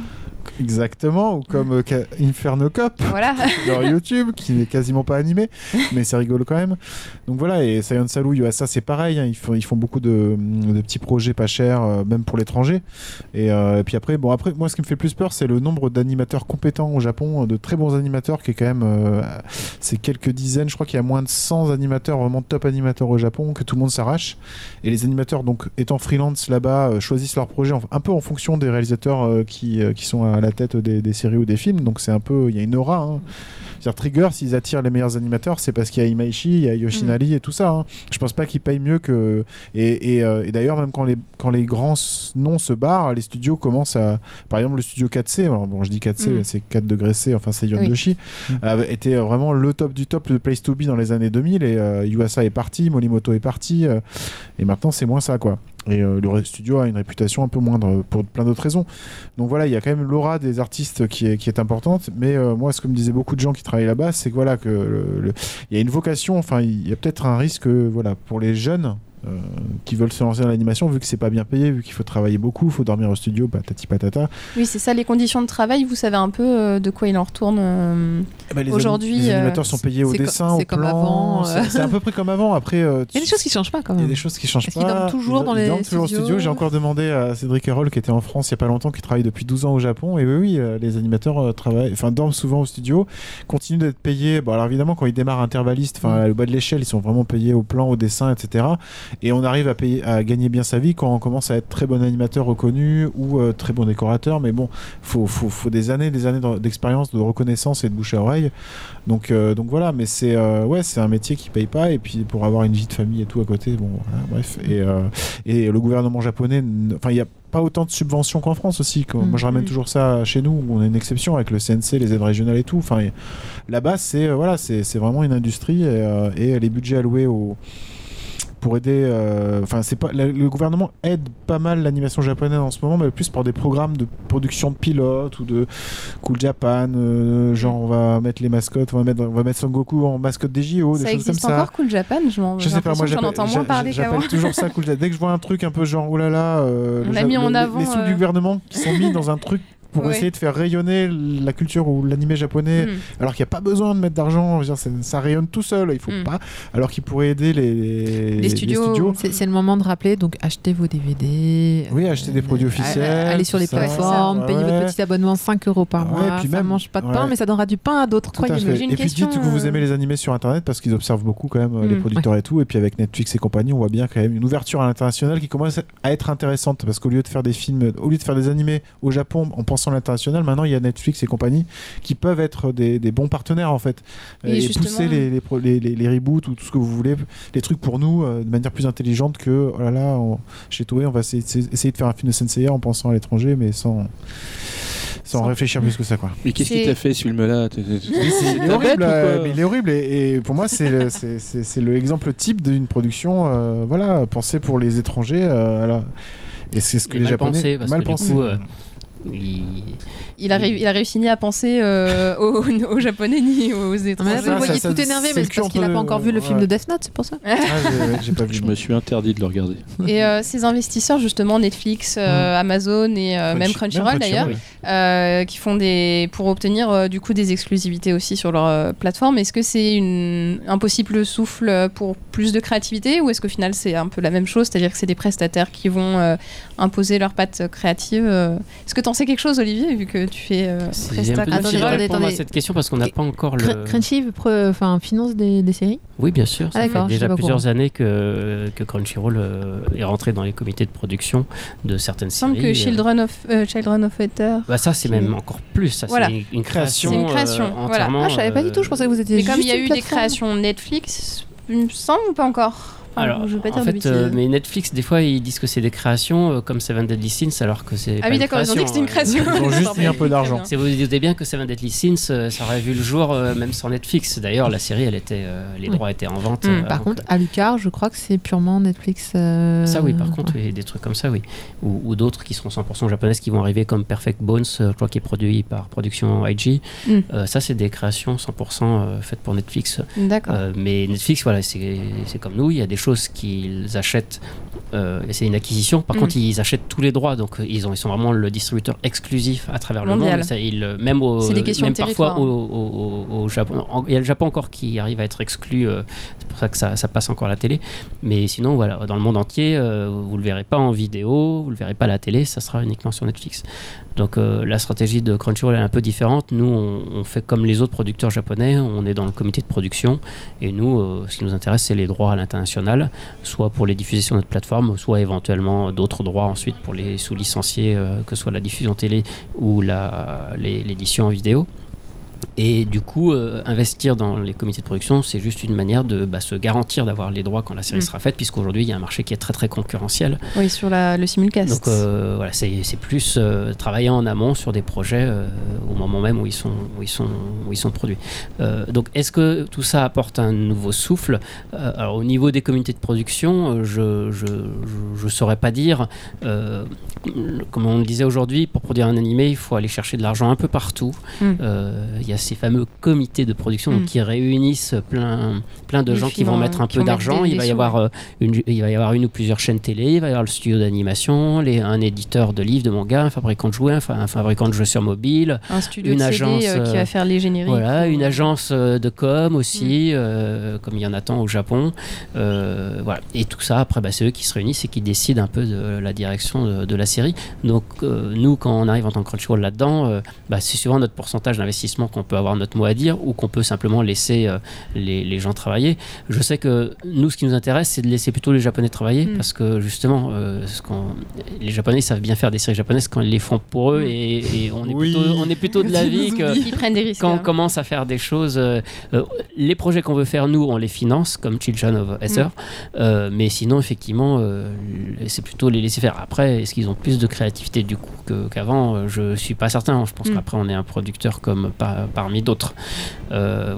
Après, euh, oui, ben, sur des projets initiaux, euh, ça, c'est des choses. Là, effectivement, en général, euh, sur ce genre de projet, que ce soit Netflix ou d'autres, bah, du coup, j'ai le sentiment que pour l'instant, on laisse plutôt les, les gens travailler. Que, Mm. Donc c'est plutôt bon. que euh, l'idée, c'est d'aller justement euh, les faire confiance, euh, surtout quand on travaille avec des gens comme Production IG qui ont, Mm. qui ont un savoir-faire, qui, ont un- qui, a- qui amènent des projets plutôt originaux.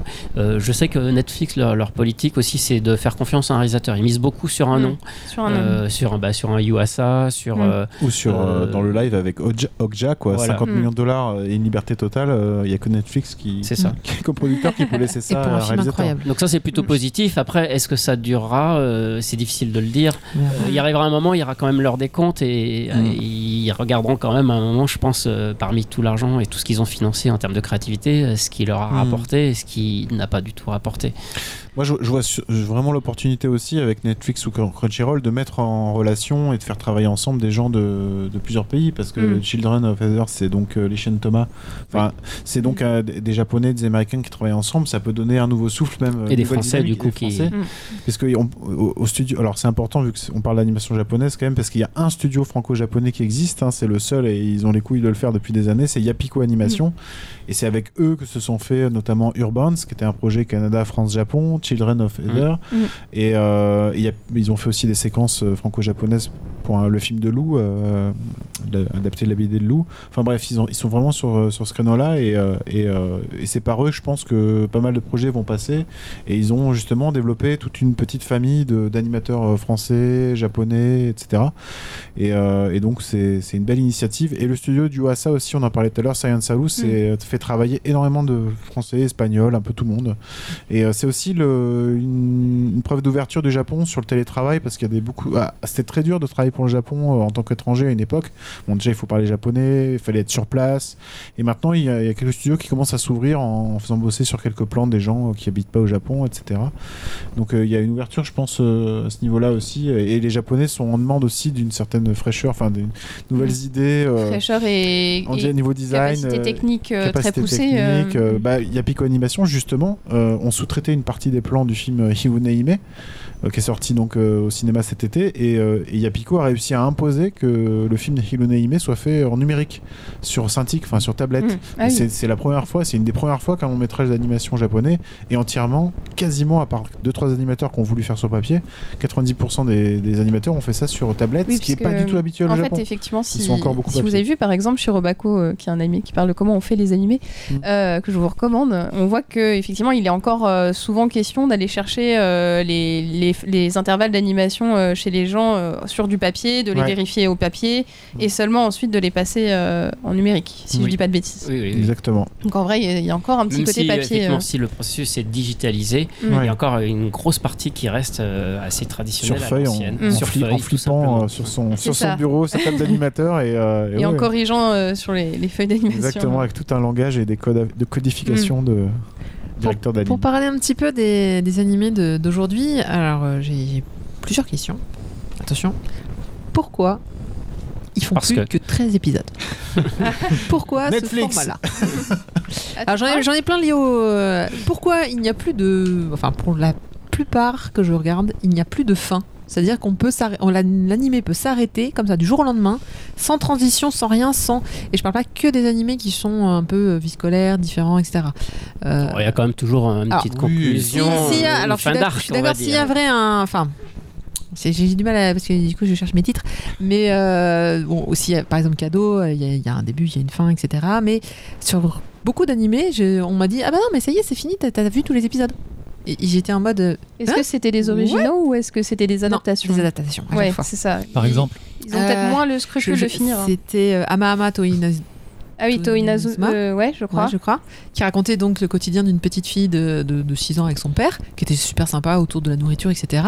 Et, et oui, et du jour au lendemain, il y a juste plus d'épisodes, parce que ça y est, ils ont fait le, ils ont fait le, le, le truc. La tranche. Euh, C'est- c'est je pense que ça sera pareil pour euh, Restaurant to Another World, où idem, il n'y a pas vraiment de scénario de fond, et donc du coup, on, je m'attends à ce qu'ils vont me dire aussi. euh, Ah oui. Mm. Bye bye, euh, il y aura plus de, à un moment il y aura juste plus d'épisodes et ce sera terminé. Bon, je suis d'accord que quand il y a un scénario vraiment euh, prenant, on va dire, euh, j'espère qu'ils font des fins. Mais c'est vrai que c'est, même, euh, mais même pas plan, parce que mais- je regarde, euh, je sais pas, One Punch Man ou, ou là on fait plusieurs saisons, je suis d'accord, Oui, mais j'ai l'impression qu'à un moment ils vont me faire deux saisons et puis ils vont dire bon bah vous voulez lire la suite, allez lire le manga. Je sais pas. Alors là, S'ils prévoient pas, j'ai- ils prévoient pas. La raison principale, c'est qu'aujourd'hui, pour monter euh, euh, un projet euh, d'animation, euh, c'est fi- enfin, c'est fini de lancer euh, One Piece, Naruto. Aujourd'hui, euh, on, on- faire on- 700 épisodes. on, on fait plus, on lance plus un projet comme ça. euh, Ah, déjà, on 13 verra, épisodes, quand- oui, c'est un peu on verra combien de temps ça va durer. Aujourd'hui euh, et aujourd'hui, euh, lancer directement 26 épisodes, c'est déjà rare. C'est ça. Ouais, mais Euh, je- je- donc, le format euh, classique aujourd'hui, c'est c'est 12 ou 13 épisodes, Mm. c'est-à-dire effectivement une saison. C'est basé voilà, Pourquoi sur Ben. On est toujours dans, cette, euh, dans ce marché qui n'aime pas la prise de risque. Donc une saison, bah, ça permet de, de voir. Euh, si ça marche bien, on préfère faire une deuxième saison euh, Ah, plus tard. Si ça marche tard, pas, on s'arrêtera là. Et du coup, il y a plus de portes euh, de sortie et Mm. d'évolution euh, parce qu'effectivement, on veut pas prendre de risques. C'est la, c'est la raison principale, elle est là. Donc, euh, Et sans doute aussi le, justement le côté télévisuel, l'importance de la diffusion télé qui est moindre qu'avant. Ah, C'est-à-dire que maintenant, les gens, on s'enfile, on s'enfile les séries en un week-end. Que ce soit 13 ou 26, c'est un week-end. Si on aime, c'est un week-end. On l'achète en DVD, en coffret. Parlons de binge watching. Voilà. De toute façon, coup, ça fait quoi? Ça fait 13 épisodes, euh, Je fais que du 20 simulcast, 23 moi. minutes, donc c'est Mm. co- comme, euh, comme un, un tout est jouable deux épisodes week-end. Et américains. alors, haute variation, les épisodes de 4 à 8 minutes. Parce que là, je suis sur. euh, Les shorts, euh, Netsuzo oui. Trap, là. Euh, oui. Ah oui. C'est court-court. Hein, Pourquoi tu euh, regardes ça Mais c'est pas mal. Mais on, on est aussi là vraiment dans. On cherche à réduire. euh, voilà, effectivement, bah, produire 11, 11 minutes, ça coûte moins cher que produire euh, 23 minutes. Euh, Il y a aussi ces En fait, créneaux télévision qui deviennent de plus en plus Oh. difficiles à obtenir Mm. et qui sont de plus en plus chers. En fait, Mm. faire produire de l'animation, ça coûte très cher. Et aujourd'hui, euh, la facilité, bah, ça coûte beaucoup moins cher de mettre un drama, de mettre une émission, euh, de mettre un jeu ou autre chose. Donc, euh, c'est beaucoup plus difficile de placer euh, ces, séries d'animation. Donc, du coup, pareil, des formats courts de 5 ou 11 minutes, bah, c'est plus facile de trouver un petit créneau. euh, et du coup, les producteurs s'en contentent pour. Il y a aussi coup, la diffusion sur les va- supports, On va les- finir les- par avoir des animés comme au début du siècle, de 5 minutes. Et- et en un il y, a les- il y a les épisode, supports mobiles aussi fini. qui arrivent aussi. Ouais, donc, ouais. euh, des- Ouais. Du coup, ce sont des formats qui permettent aussi de mieux s'adapter et de trouver ensuite d'autres créneaux de diffusion.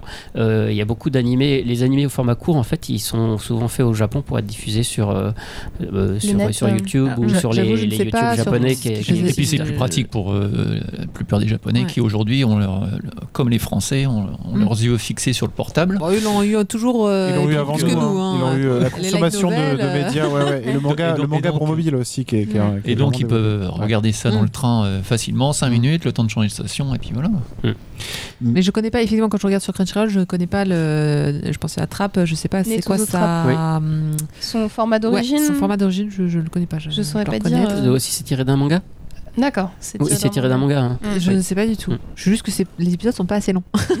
J'en ai... Heureusement, je rentrais de vacances, j'en ai pu en voir plein. Après, il y en a qui exploitent bien euh, leur format short, ça dépend un peu de la réalisation. Par exemple, Luluco, euh, je pense que si tu regardes plus longtemps, tu as un cap de cerveau qui pète. C'est ça, mais- c'est un peu comme Adventure Time, hein, faut pas en abuser. C'est Comme tellement- TQ. C'est un condensé de. Et je sais pas si c'est très courant, mais des. euh, Alors attention, j'ai réussi à le placer trois fois aujourd'hui. Donc c'est là où Cristal était Ah sur. Nico Nico.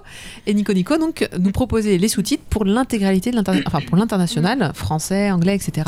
C'est génial de faire ça. Mais Ils j'ai l'ont pas. fait un moment, mais ils ont arrêté. Bah, ils l'ont fait ils sur ont Sailor que- Moon et sur une série Fate. C'est ce que je me demandais. Et sur une seule saison de Sailor Moon, je me demandais si d'autres euh, voilà non, mais non, mais c'est encore des idées. À un moment, ils euh, avaient fait Black Rock Shooter aussi. Enfin, il y a eu une ouais, époque où ils en faisaient un peu plus et puis. Mais ça, c'est les initiatives C'est japonais. ça. Les japonais, des fois, ils s'imaginent que ça y est, euh, ma- maintenant, ils ont l'outil pour tout maîtriser depuis le Japon et diffuser partout dans le monde. Ah, ça, marche, ça a marché une fois en tout cas. Mais ça n'a pas marché parce que Nico Nico, euh, déjà, il y a- il faut trouver l'interface qui est en anglais et puis en plus, je crois qu'il faut absolument s'inscrire pour regarder euh, Ouais, Oui, c'est oui. ça. quoi que ce soit. Euh, c'est hyper vrai. compliqué. En fait, je viens de penser, quoi, il y avait pas mal d'amis à mais moi qui, qui- qui a regardé Sailor Moon Crystal sur Nico Nico tous les Ah, jours. ok, il y a eu Mais pas- Non, mais elle, avait la On, on l'a motivation. trouvé, euh. on a trouvé. Non, on était plusieurs parce que donc on pouvait chatter sur le. Oui, c'est voilà. génial, on peut chatter Oui, sur le ça, tu- dessin tu peux commenter, tu Donc, peux on- commenter. oui, ouais, ouais, on chattait, ouais. Donc on, on s'envoyait des commentaires sur ce qui se passait en même temps. Donc on était, on était assez nombreux quand même. Non, mais moi, je me rappelle m'être inscrit. euh, Les galères, les pires galères de ma vie pour m'inscrire, c'est sur des sites japonais, Pixiv, Nico Mm. Nico, à l'époque où c'était euh, limite, fallait un mail euh, avec un point JP, quoi. Donc je une boîte mail. avec-. Ça a dû changer, mais ils sont toujours en retard par rapport à ça. Et Oui, des ça, fois, je suis et- d'accord. Par contre, c'est très, c'est Ouais. ouais. Et des fois, ils ont des initiatives un peu comme ça d'un coup. Ils vont faire un, un truc en sous-titré 46 langues et puis euh, ils vont arrêter. Puis surtout, mais- euh, ils vont se dire d'un coup euh, Ah, on va traduire notre site en français. En fait, non. Pixiv, euh, retour en arrière. Très bien. Voilà, ou à moitié traduit. Bon, c'est ça, oui, à moitié. J'ai l'impression qu'ils sont un peu timides aussi. C'est-à-dire que euh, moi, ce, que je- ce qui me surprend, c'est le temps d'attente entre deux saisons, je sais pas, de Attack on Titan Ouais, Attack ou on One Titan, Punch j'y pensais, mais pourquoi autant Et, du coup, j'ai j'ai- Euh, j'ai l'impression qu'ils lancent une machine pour une saison, Ah. qu'elle fasse 13, 26 épisodes, Ouais. quoi que ce soit, et après. Ils, ont, ils lancent pas la machine tout de suite pour la suite, alors que c'est c'est un carton. Enfin, moi, je, je comprends ça pas. a retombé un peu, je trouve, Toi, tu sais que aussi le processus d'animation est quand même assez lent Oui. Et que euh, c'est pas au moment, surtout quand tu fais que 13 épisodes, au moment où si ça commence à avoir du succès au bout du cinquième ou du sixième, Mm. euh, bah, tu sais très bien que pour si t'attends là- là pour te dire on va faire une saison 2, elle va pas pouvoir arriver le trimestre d'après. Bien sûr. C'est le Euh, fameux préjugé de euh, l'animation est mauvaise parce qu'elle manque de budget. Non, c'est parce qu'elle a mal géré son temps, qu'elle a pas eu le temps. euh, Ouais, puis je pense qu'il y, a- ça il y a aussi euh, le fait que. euh, Enfin, moi, j'essaie de comprendre pourquoi il y a autant d'attentes, peut-être plus qu'avant. C'est parce qu'il faut reformer l'équipe aussi. C'est-à-dire que comme c'est Mhm. tous des freelances, là, par exemple, Mob Psycho, moi, j'attendais la saison 2 et je crois, je crois avoir compris qu'ils vont refaire une saison 1 en fait. Ah bon? Ouais, bon? ça va être une nouvelle adaptation. C'est ce que j'ai cru comprendre. Je sais Oh là là. voilà. Tu en sais Il y a- des choses. il y a C'est une Fabrice qui a nouvelle, ils disent pas saison 2, ils disent nouvelle adaptation de Mob Psycho. Alors je me suis dit, mais ils ont pas réussi à récupérer euh, toute l'équipe d'avant ou alors ils sont. Bah, J'imagine qu'il doit y avoir des petites tractations entre les studios, c'est-à-dire que le studio d'Attack on Titan ou le studio de One Punch Man, il est quand même, il sort, il sort renforcé d'un succès comme ça. Donc C'est peut-être qu'il 8 peut studios, il me semble. pour euh, One Punch Man? Ah, pour. euh, non, pour euh, Attack on Titan. Ouais, Ça, ça, Attack- on ouais. Titan, ouais, c'est 8. Ouais. One Punch Man, je crois que c'est Madhouse. Oui, voilà, c'est un, Voilà, plus gros studio. Et Mob, euh, c'est Bones. C'est Ouais. bon. Et du coup, euh, Frustration de One Punch Man que j'ai regardé et qui fait la fin et tout, et t'étais là. Eh ben c'est fini. Eh ouais. Eh ben, Va, En va même renforcer temps, les ventes du euh, manga. Ouais, STP. c'est ça. Et après, tu, t'as- après, tu Va, te jettes va sur lire le mangas, tome quoi. 7, euh, dépêche-toi. En même temps, ça peut continuer longtemps. Pour cette Attack on histoire, Titan- pour Sachez que j'en Ah, suis encore qu'au top. Fabrice, Pour Attack on vas-y. Titan. Pour Attack on Titan euh, saison 2, Deux. je, je ne sais rien. Mais La saison 3, parce que la 2, elle est passée cette année. Ouais, enfin, la, la- Oui, la suivante. mais le- l'attente entre la- les deux. Il y a, il y a- il y a- ils ont un problème actuellement, je crois, c'est que. euh, Enfin, ils ont plusieurs problèmes, mais l'un des problèmes, c'est que narrativement, il se passe rien.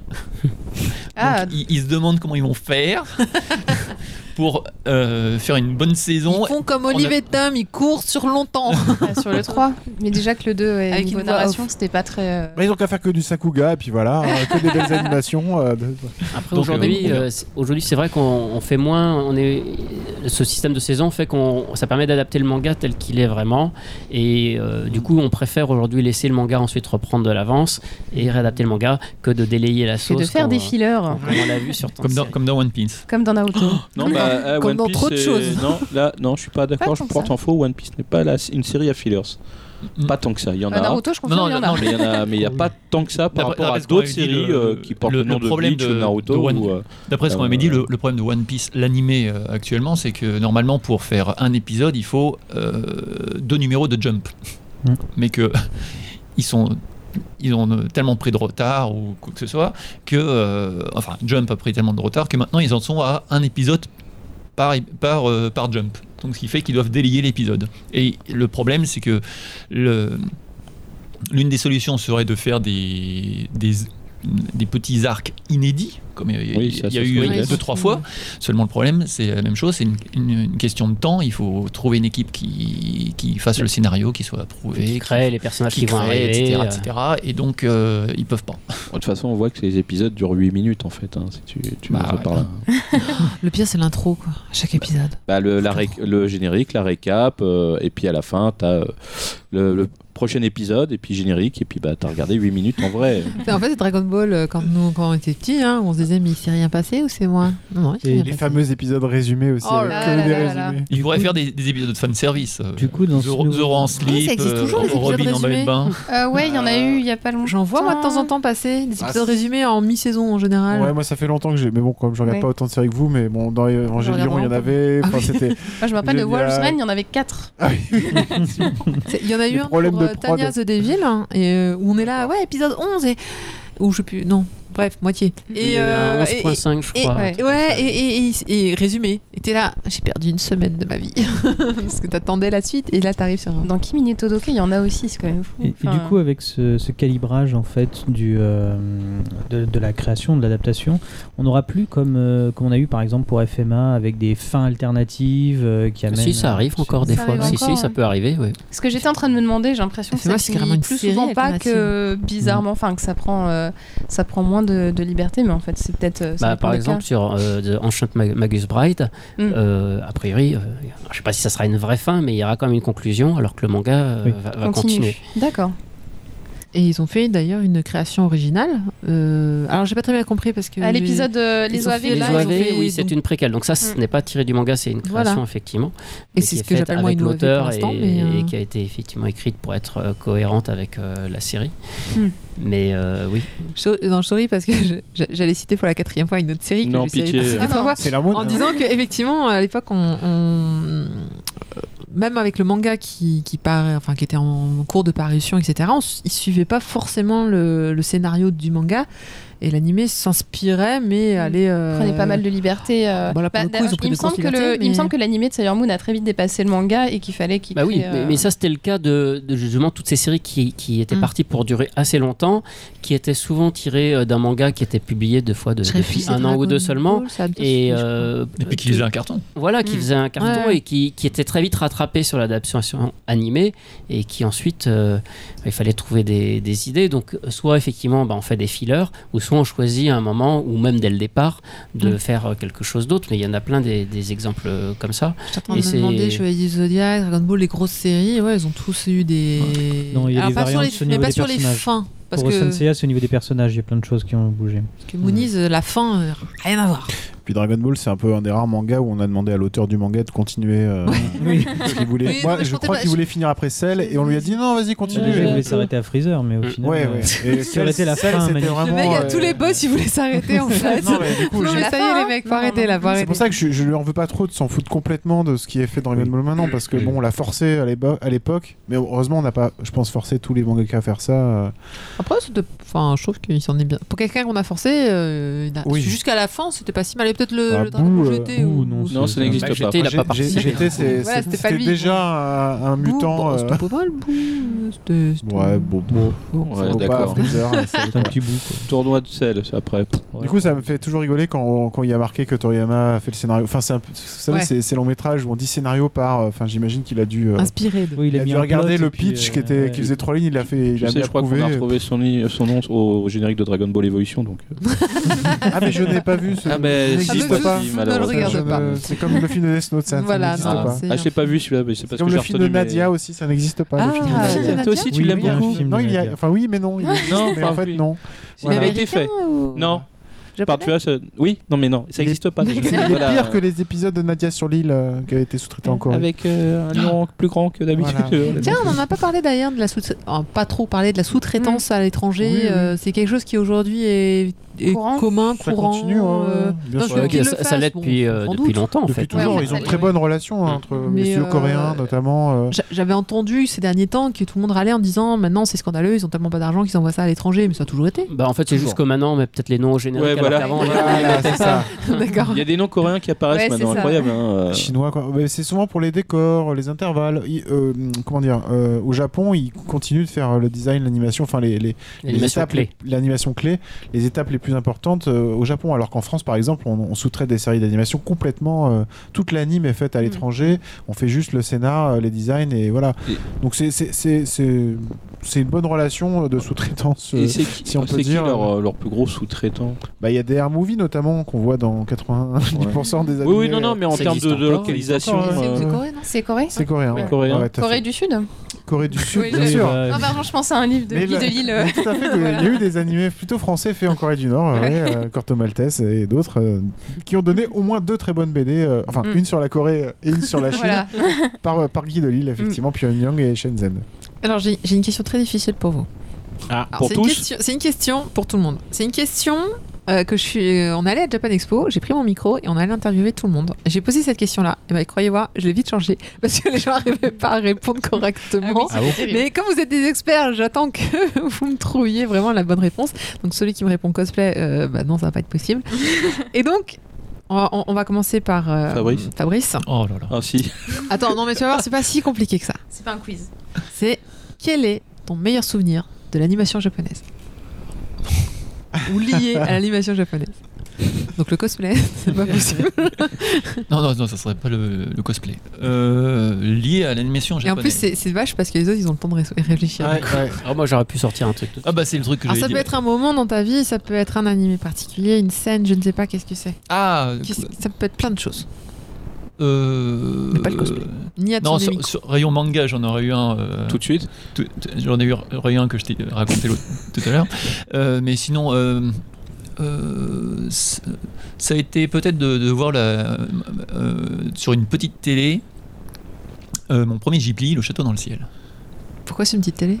Euh, parce que j'étais euh, j'étais euh, encore étudiant au, au Japon et c'est le, le premier Ghibli que j'ai vu. Ah. Euh, Passer à la télé? Qui passait à la télé et après j'ai vu le, le deuxième que j'ai vu ce fut euh, Mimi Osumaseba Ah, il est chouette celui-là. donc euh, voilà mais le, le premier ça, ça a été euh, le château dans le ciel et ça reste mon préféré mais euh, et, Qui est Et, passé euh, à la Villette il y a deux ans euh, sur euh, écran géant. Sur l'herbe. euh, ouais, Voilà. ah, c'était très chouette à voir. Il y avait beaucoup, beaucoup de monde. et, et sinon Ouais, euh, après quand je quand je parlais mieux japonais je me rappelle avoir euh, ma mère est, est une, une, une fanat de, de Ghibli va te faire voir Disney et euh, je lui ai traduit euh, mot, mot à mot en, en direct live euh, Totoro T'as fait les Ah ouais, Non, non, non, ouais. Mais euh, parce qu'il est- il est ultra, ultra simple quand même au niveau. Ultra Après, au moment, je reviens, voilà. je dois aller boire de la bière. ah, c'est Totoro. On passe à Marc. Euh, alors, euh, j'hésite entre euh, mon premier. sou- c'est- c'est- c'est- c'était meilleur. Le meilleur Pas souvenir. forcément Ouais. le premier. Le Sauf si meilleur, le oui. premier est le meilleur. C'est ça. Alors, moi, je- c'est plutôt un souvenir déclencheur. On va dire que c'est Akira. Euh, parce que c'est non seulement un de mes films préférés, euh, et euh, c'est le film qui m'a fait croire que quand j'étais j'étais au collège, en fait, euh, c'était en voyage à- en Angleterre, et, et la semaine euh, avant qu'on arrive, euh, tous nos Coréens anglais euh, avaient vu Akira, il passait à la télé, et, euh, et du coup, ils m'ont, il avait enregistré, il me l'avait montré, et, euh, et donc je reviens en France, euh, je, je, je l'achète en VHS, tout ça. Et, et du coup, euh, en le voyant, je me disais Ah, mais en fait, les animés japonais, à part ceux qu'on voit à la télé, ils sont tous comme Akira, ils sont tous aussi bien animés. En fait, j'étais au collège, mais j'avais déjà cette, euh, cette, euh, cette, Cet intérêt cette pour passion la, pour la, la très bonne animation. euh, qui me fait vibrer, enfin, l'animation. euh, Ah, puis alors, Super Akira, génial, voilà. Ça va, ça te et donc, euh, évidemment, et du coup, j'ai commencé, c'est pour ça que j'ai commencé à chercher les films de Dragon Ball Z, les OAV, enfin, tous ces trucs-là. On était au début des années euh, 90, hein, là. Et euh, je connaissais, je savais déjà qu'il y avait des films de DBZ, des trucs comme ça, mais en Mais, pas du niveau d'Akira. Et donc, j'ai commencé surtout à importer des mangas vidéo UK, enfin, donc le label, euh, voilà. Donc, je vais pas m'étendre, mais en tout cas, c'est le film qui m'a fait découvrir un autre level euh, de l'animation pure euh, voilà, au Japon. J'ai encore, j'ai encore la double VHS Akira UK. Mais moi j'avais même acheté le Production Report, il y avait une, un making of je sais pas, effectivement. j'ai la euh, VHS, c'est moi qui ai dessiné. quoi. Ah, mais euh, ouais. C'était le, la- le tout premier film que j'ai enregistré. Mais sinon, mon- j'ai- mon Manito. J'hésitais quand même avec Porco Rosso aussi, qui était mon, mon Ouais. pre- premier euh, long métrage d'animation vraiment en salle, parce que j'habite en province, donc j'ai pas eu Akira et tout ça, euh, pas en- au cinéma, mais Porco Rosso c'était mon premier Ghibli et mon premier euh, film d'animation euh, que je pouvais voir en salle et la, la sensation de voir de l'animation. Akira, je l'avais vu euh, première séance euh, aux Champs-Élysées. J'ai encore le ticket. Parisien. Et, et je, me, je me rappelle. euh, J'étais trop. J'étais, euh, je, je me rappelle plus si j'étais dans, je devais être dans, je- dans le- l'avant ou l'avant l'avant dernier euh, à être rentré pour la première séance et je crois que j'étais debout. les, les- les 15 derniers on était debout et puis je me rappelle que pendant, dans la file il y en avait un parce que le, le- le- le manga était sor- commençait à sortir chez Ouais. Glénat Mm. et il y en avait un il était il fait oh la vache mais c'est un film est-ce qu'ils vont couper avant la fin? Parce qu'on n'a pas vu la fin euh, de chez Glénat Et toi, Olivier? Bah, c'est pas très original, mais ça va être aussi lié à du Ghibli. Euh, moi, c'est le festival de Corbeil-Essonnes. Euh, J'ai eu la chance d'aller à ce festival qui avait lieu en 1991. Et pendant deux, pendant plusieurs semaines, je sais plus si c'était deux ou trois semaines, euh, dans ce festival, ils ont passé euh, tout ce qui existait du studio Ghibli d'un coup. Euh, donc j'ai découvert en, quelques semaines. alors on m'avait déjà montré, j'avais rencontré l'équipe qui était en train, qui avait déjà monté Animeland euh, à cette époque-là. Donc on m'avait déjà montré en VHS et en VO euh, un, un peu de Kiki ou le Château dans le ciel. Et là, d'un seul coup, sur grand écran, euh, dans un festival, eh ben, voir Nausicaa en entier, en VO, voir le Château dans le ciel, Kiki, Mon voisin Totoro, Le tombeau des Lucioles, jusqu'à ben, Homoïdé Poro Poro, et plus des films de Tezuka aussi, tous les courts-métrages, Jumping, euh, Mm. et, et des, des classiques aussi des- des- d'anciens films. La cocaïne n'aurait pas fait mieux Et tout ça euh, en, en- en quelques semaines, mais euh, comme le festival avait un tout petit petit budget, euh, c'était pas sous-titré, c'était comme tu l'as fait toi, c'était traduit en direct au micro. À la bouche. c'était pas moi hein. J'aime bien le twist de cette histoire. C'est- C'était assez spécial comme expérience, c'est le seul endroit où j'ai vécu euh, quelque chose comme ça. Euh, et puis, euh, je- ouais, le tombeau des Lucioles traduit comme ça en direct au micro, c'est Ouais. c'est vraiment très spécial. Il comme mettait l'intonation ou pas du tout? Ben, C'était une japonaise et qui avait un ton très neutre, très monocorde. Ah, euh, Co- comme, Et- les, et- comme les et- Polonais qui et qui des fois, euh, elle, euh, elle- y a- y- quand il y avait des gros mots, on sentait la petite hésitation. Merde. Oh, zut. et euh, Et à la fin, elle dit merci pour tout. ah, mais le- je peux vous dire que les, les- les émotions, elles passaient euh, malgré ça. hein, Oui, euh, bah, j'imagine. Et le tombeau des cieux, on des tous ressortis. euh, on, a découvert ce, muet, ça marche voilà, aussi, hein. on a découvert ce film-là. Et il y avait Takahata qui était là. Ça va, tranquille Ah oui, oui, bien sûr. Et il y avait Ah, un représentant 1950, de, de Tezuka aussi qui était, qui était là. Ah ouais. Euh, 91, c'est ça, tu disais? 91, ouais, c'était c'était la première fois euh, tout ça. Et c'est- voilà, et forcément, ça a été un souvenir euh, Ouais. assez incroyable. Alors que moi, dans ma province, on avait les VHS transcodés euh, 40e génération qui avaient traversé toute la France. Eh, Parce qu'on avait la eh, couleur euh, T'as pas besoin d'être en province pour ça. hein. Il, Oui, fallait ouais. quand même aller jusqu'à Cor- Génération Corbeil-Essonnes. euh, Ouais, ouais, c'est vrai quand même. T'as gardé, t'as gardé la terre qu'il a foulée dans, dans un petit pot. là, il, il fallait aller jusqu'à Corbeil-Essonnes et les projections, des fois, elles se finissaient le, le Ouais. soir à 22h, 23h. euh, donc, euh, c'était pas forcément. Eh bah du coup, eh, et toi Marcy, c'était quoi toi? Tant qu'à faire, nous aussi Ouais, on va... on va, essayer de faire plus vite pour nous. Euh, mon plus beau souvenir de l'animation, c'était, enfin, meilleur en tout cas, c'était, alors je me rappelle jamais de ce festival qui avait eu lieu dans les années 90, organisé euh, par les Japonais. Euh, ouais, il y en a qui doivent s'en souvenir par ici. Donc c'est les Japonais qui avaient organisé un salon, il y avait plein de stands japonais et en avant-première, il y avait un film que je n'avais jamais entendu parler. Je me suis retrouvée dans la salle par hasard et c'était le trailer et c'était Ghost in the Shell et commence le fameux trailer avec la chanson éponyme de, de, de- de ce film et euh, l'intro euh, de la création donc euh, du personnage de Kusanagi et là on est là Ah, ah. et je n'ai pu voir que ça et, et je m'en souviendrai mais juste toute ma vie de la musique de l'image de tout plus tard, ça sorti en France. Plus tard, Mhm. j'ai même, je me souviens, je suis allée à la Fnac et j'ai dit excusez-moi, je cherche les musiques de quelque chose qui s'appelle Ghost in the Shell.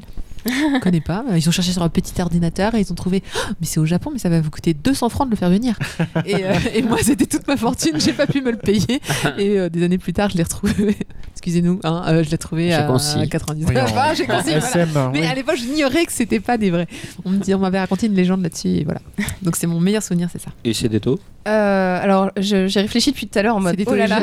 Ah, Alors, des- en fait, euh, je me rends compte que vous avez parlé de votre, euh, votre, premier, votre première rencontre avec l'animation. Et enfin, pour moi qui suis désolée, née en 92, ça avait, ça avait un peu rien à voir. En fait, enfin, à l'époque, euh, c'était plutôt euh, télé. Enfin, je, je veux faire vivre la nostalgie de nos plus jeunes auditeurs, mais euh, pour moi, euh, c'était euh, télécharger euh, des DivX, euh, essayer de les graver sur des CD-ROM par paquet de 4 et espérer que ce soit compatible c'était avec pas mon- facile, hein, les années Et c'est que 90. euh, c'est- et, espérer que ce soit compatible avec mon lecteur DVD de salon pour les regarder confortablement dans un canapé. Aujourd'hui, nous avons des auditeurs en fait qui sont autour de la table et qui nous écoutent et qui font des petits euh, yes de victoire parce qu'ils sont jeunes et qui se retrouvent dans ces détos. Pleu- pleurer parce qu'on a téléchargé un sous-titre espagnol à la place. Ou encore euh, te rendre compte que quelqu'un s'est dit je vais mettre une police super illisible incroyable euh, et te rendre compte que tu n'arrives pas à lire tes épisodes tes sous-titres d'épisodes parce que la police est trop farfelue. Euh, donc voilà moi ce qui m'a en fait euh, je, je pense à un vrai déclic que j'ai eu c'était euh, sur les, les boîtiers euh, DVD euh, de, de l'époque. Euh, ça devait être Biz et en fait on m'avait prêté je pense Witch Hunter Robin en coffret DVD qui était plutôt chouette et euh, en fait il y avait un- une bande annonce pour Axine et euh, en fait il m'a juste coché ce- cette bande annonce pour un anime au final très décevant que j'ai mis beaucoup de temps à choper tous les DVD parce que c'était un peu cher à l'époque. Et euh, c'est euh, la musique de Yuki Kajiura euh, qui m'avait foutu une grosse claque. Et c'est vraiment l'époque où je pareil je, je récupérais les musiques en lançant mon lecteur DVD sur l'or- l'ordi avec un, une espèce de d'Audacity de l'époque pour même les musiques de des, des, comment dire, des menus DVD par exemple du château dans le ciel je les ai enregistrés en MP3 pour me les passer parce que à l'époque je trouvais pas les ah ouais, t'es une warrior en fait. Et euh, donc voilà, plus euh, mes premiers pas de graphiste euh, en faisant les jaquettes moi-même de mes CD euh, Divix. tu vois. Formidable. Voilà. Et toi, monsieur Culot? Euh, moi, j'avais déjà raconté une fois un souvenir avec euh, du vélo, de la pluie. Et, Ah Ah oui, oui, choses exact. Je Euh, ça, ça, ça m'a vraiment, euh, vraiment marqué, mais à cette époque-là aussi, j'avais euh, j'avais découvert la VHS de, de Lodos. Mm. Et donc, j'étais tombé dans Lodos et, euh, et ça m'a ça m'a marqué pendant vraiment beaucoup d'années. Je suis désolé, je suis beaucoup plus court que toi, hein, euh, Ah. du coup, mais bon, c'est vrai C'est que moi qui suis trop bavarde. C'est- très difficile de choisir, mais c'est vrai qu'à cette époque-là aussi, j'avais, j'avais, j'étais tombé sur. Enfin, ma mère m'avait offert euh, la VHS. On avait très peu d'argent et donc on pouvait s'acheter que très peu de choses. Et euh, dans ce très peu de choses, elle m'a offert la VHS de. De Porco Rosso et euh, la VHS je l'ai tellement regardée qu'aujourd'hui je pense qu'elle est même plus lisible en fait parce que c'était vraiment du genre à deux à trois fois par jour ce qui fait que même aujourd'hui je connais encore la VF quasiment par cœur tu vois c'est Et quel et, VF et quel VF parce que c'était Jean Reno quand même et, Et euh, Jean-Luc Reichmann, qu'on oublie trop souvent, qui faisait Curtis. C'était- C'était quand même la bonne époque. hein. Et toi, Kobito? Ah, moi j'en ai deux. Alors une très courte. Euh, premier euh, voyage au, Japon avec une bande de potes euh, qui maintenant sont aussi vieux que moi. Salut June. Et, euh, donc on arrive au musée Ghibli et là on a euh, quatre, quatre beaux mecs, on va dire de la taille d'une armoire normande. Moi je me considère partie des quatre. Et on rentre dans la salle de projection du musée Ghibli puisque tu, tu arrives avec ton petit ticket que tu as, eu à l'entrée. Tu t'installes et puis là derrière toi tu as les familles qui s'installent, très jeunes, les, les papas, les mamans. Et là, il te balance. Alors là, tu sais, en gros, tu sais pas trop ce que tu vas voir, hein, parce que c'est c'est là où on, on te montre un peu le- ce que font. Et là, tu as le droit à, au film, de, enfin, le court métrage du bébé Nécobus. Oh là là. Oh. Et là, tu regardes ça, Ouais. tu regardes ça, il y a, ah, il y a une émotion qui arrive vers toi, et puis t'entends. Ah ouais? Qu'est-ce qui se passe Euh, Il y a des gamins derrière, ils pleurent Non, non, non, c'est pas les gamins qui pleurent. T'as quatre grands cons qui ont les larmes plein les yeux. Tu vois, ah, t'as- t'as- t'as- t'es enrhumé? Ah ouais, je suis enrhumé, ouais, grave. Et puis les, les japonais derrière, ils sont dingues, non Euh, Qu'est-ce qui se passe Euh, Et nous, on était là en train de se prendre. Bah, de voir le, le bébé Nécobus, et puis d'un coup, tu vois, je crois que c'était finish quand il y a Totoro qui sort de la forêt. Et là, on était mais couchés par terre, quoi. Tu vois, genre, ah, non, là. Avec le parapluie. Merci Ah pour bah le non, spoil. hein. Euh, non, non, et après, euh, évidemment, on a vu euh, le, le, le, le, euh, enfin la, la grand-mère qui emmène tout le monde euh, sur la Lune, c'était génial. Et, euh, Encore un spoil. Ah, mais on l'a pas vu, voilà. Pour- c'est qui- vieux, vous le verrez plus, Pour, pour ceux qui, qui savent pas, les courts métrages qui passent euh, dans le musée sont exclusifs au Ah oui. musée et on Voilà. peut les voir nulle part Ah oui, non, ailleurs. par ailleurs. hein, Exactement. Vraiment J'ai une légende. euh, Même pas l'émission. euh, Moi j'ai eu l'araignée d'eau, c'était pas aussi. Non, et puis après, le, souvenir très rapide, euh, comment projection de, du film de Do You Remember Love, Macross en, France. euh, Et là, vous, vous tapez le film, euh, c'est génial, t'es à fond dedans, puisqu'en plus il y a une des scènes que j'adore avec les missiles, avec euh, la marque de la bière euh, sur le missile si tu regardes ça au ralenti. Et, et d'un coup, il y a Min May qui est devant son micro. Et là, il y a un putain de silence parce que dehors, c'est juste la guerre. Ils sont en train de se faire sauter la gueule. Et puis là, elle est devant son micro et il y a une larme qui perle. Et là, normalement, c'est un silence de mort. Sauf qu'il y a un con dans la salle qui a fait. Et là, tout le monde a explosé de rire. Ça a cassé la scène, mais d'une puissance. voilà, donc euh, des, des- des bons moments. Bon, à part après, si vous voulez, je peux vous parler aussi de Rotsuki Doji diffusé dans une église. Euh, pour une convention, puisqu'on avait retrouvé une convention. Et, et là, vous passez quoi? Bah, Rotsuki Doji. Vous avez vu où on est là? Bah, Pas de problème, c'est le public qui a choisi. C'est normal. Les, les projections de groupe, c'est quand même quelque chose à vivre. Ah, c'est Ah, il y a les deux seules nanas de, qui étaient là, elles sont sorties mais discrètement. Je les ai vues genre. Je suis mais pourquoi Merci, Mais ouais, ouais. on serait resté je, leur ai dit mais pourquoi vous partez Euh tentacule Donc voilà, c'était On en fait encore des projections de groupe au choix à Pita, ils en font. Ah oui, Bah, alors, enfin si, non, dans toutes les conventions ils en font, mais c'est vrai qu'il y a peut-être J'en moins avais le fait côté. une il y a quelques années à Animint, qui est une petite convention à Evry, et euh, genre à, aussi, à 2 hein. ou 3 heures du mat, ils avaient passé Piano Forest, et je peux vous Oh, dire que la scène de la petite fille stressée qui s'imagine sur des toilettes quand t'es dans un amphi à 3 heures du mat, ça passe très très bien. Alors 3h du mat, j'ai regardé Le Roi Léo. Mais on va- si on continue sur les souvenirs, je pense qu'on va plus s'arrêter. Oui. Euh, c'est toi une dernière question Ah oui, Si, t'as une dernière question. Si vous voulez, euh, là maintenant, recommander euh, une série euh, à nos auditeurs, donc euh, des gens normalement qui ont un minimum d'intérêt pour euh, l'animation. Euh, Qu'est-ce qui vous vient à l'esprit euh, Soit un truc récent, soit un truc vieux, euh, comme, euh, comme vous voulez. Allez, cette fois on va pas laisser le choix, c'est. Ah, Alors Olivier, vas-y, vas-y, vas-y. le meilleur choix Crunchyroll. Ah, Il y, a- oui, il y a plein de C'est- trucs bien c'est- sur Crunchy. Ça a le droit de faire un coupon très- promo. Non, non, mais c'est très très dur euh, de, de- de lâcher une série comme ça. euh. Bon, alors on va dire ta série du moment peut-être? Ouais, sinon. Un ça va être film. Celle en ce moment qui est, qui est vraiment. Ou un film, hein, cœur, oui, Truc on va qui dire dit- récent. Le dernier truc qui t'a fait dire, ouais, l'animation japonaise, c'est encore super trop cool. Bah, Yuri on Ice. Ouais. Ok. Ah, c'est ça. Ouais. Ouais. Moi, ça serait un long métrage. Ça sera Lou et l'île aux sirènes. Euh, même s'il y a dans un recoin de ce monde qui, qui, qui, qui vient de sortir. Mais Lou, c'est particulier, c'est USA et c'est le premier film grand public euh, de USA. Donc euh, allez le voir au cinéma. c'est chantant, c'est dansant, c'est cool. coloré et en fait, je l'ai même apprécié mieux la deuxième fois parce qu'il y a un côté addictif. et et il y a plein de Français qui ont bossé dessus, c'est trop bien. Enfin, la France, le Japon, tout ça, Jacques Chirac. Et donc une pensée pour lui d'ailleurs. Et, et voilà, donc allez voir Louis Louis l'île aux sirènes et, euh, et dans un recoin de ce monde aussi. Voilà, c'est mes deux coups de cœur. Ouais, euh, moment. Je dois aller le voir euh, la semaine prochaine, Lou et Île aux Sirènes d'ailleurs. Bah, ça passe dans petit cinéma dans, dans mon qu'à mon coin, avis, ça ma pas fille là, ouais, je vais aller voir ça. Je rajoute 50 points sur Dans un recoin de ce monde. Ouais. Suis en chérie. Et toi, tu nous conseilles quoi? Euh, Euh, bah, euh, une série ou un film? T'en veux ce que que tu veux, veux. Un truc que tu dirais, voilà. d'animation. Euh, Bon, allez. on- euh, Yokai Watch le film. Eh, je l'ai vu, il est pas si mal. allez, on va faire une avant-première. Je, euh, je vais dire euh, Marie et la fleur de la sorcière. Tu l'as Ah, vu? Tu l'as vu. Bah, je l'ai vu. Oh. Bah, On est impatient de savoir ce que tu en as pensé alors. Ouais. Euh, bah, euh, c'est. J'ai. Explique-nous comment tu l'as vu. Bah, au Japon. Au Japon. Il est sorti au Japon? Il est sorti. Oui, ouais. cet été, oui. C'est pas, d'après ce que j'ai, ce qu'on m'a dit, c'est pas un gros succès. Moi, j'ai Mm. trouvé ça très bien. Euh, le, on- on- je vais pas rentrer dans les détails. Le, le début est un petit peu laborieux, mais après ça, ça- ça passe très bien. J'ai préféré ça, à- par exemple, à Arrietty. Mais alors, c'est du Ghibli ou c'est pas du Ghibli?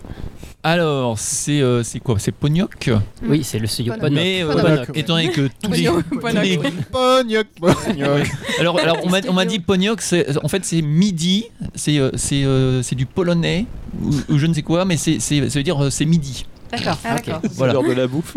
Est-ce que c'est Voilà. mi- miti- mitigé C'est- ou pas le Pardon. Et euh, donc, euh, on peut dire que c'est pas un Ghibli puisque c'est Pognoc, et on peut dire que c'est un Ghibli parce que tous les goodies sont dans les bonnes boutiques de Ghibli. Les Ghibli Ah Shop, ouais donc. D'accord. Ah. Ah, Ah. ceci Voilà. est intéressant. Mais on retrouve la pâte ou c'est quand même un peu plus personnel Ah non, euh, c'est complètement Ghibli. Des- Ah ouais. Enfin, euh, Bah, quand on voit la bande-annonce, déjà, il y a, Ils enfin, ont déjà- singé des, des mouvements, enfin c'est la Oui, oui. c'est horrible là je trouve. Mais. C'est- non mais c'est beau, mais c'est perturbant en fait. C'est pas Mm. horrible, c'est juste. euh, C'est beau, mais c'est tu retrouves des sensations euh, de- d'anciens plans de Ghibli dans le plan de ces films, mais en même temps c'est pas euh, injustifié. Je veux dire, c'est pas illégitime puisque c'est des anciens Ghibli qui font ce film, Mm. mais voilà, mais je te laisse continuer. C'est juste que c'était perturbant la bande annonce. Non, mais euh, moi, j'ai vu ça, je me suis dit, ah bon, c'est euh, pile poil Miyazaki, autant copier le maître, et puis, euh, et puis c'est bon. Et euh, le film se, se laisse très bien voir. Euh, à la limite, il y aurait une suite ou une euh, préquelle, je serais pas contre. Euh, voilà. Et je, pense, je crois que c'est en février. Le 21 prochaine. février. J'ai Diafana distribution. Quelqu'un a dit au tout début, avant qu'on appuie sur le bouton enregistrer, le mot scoop.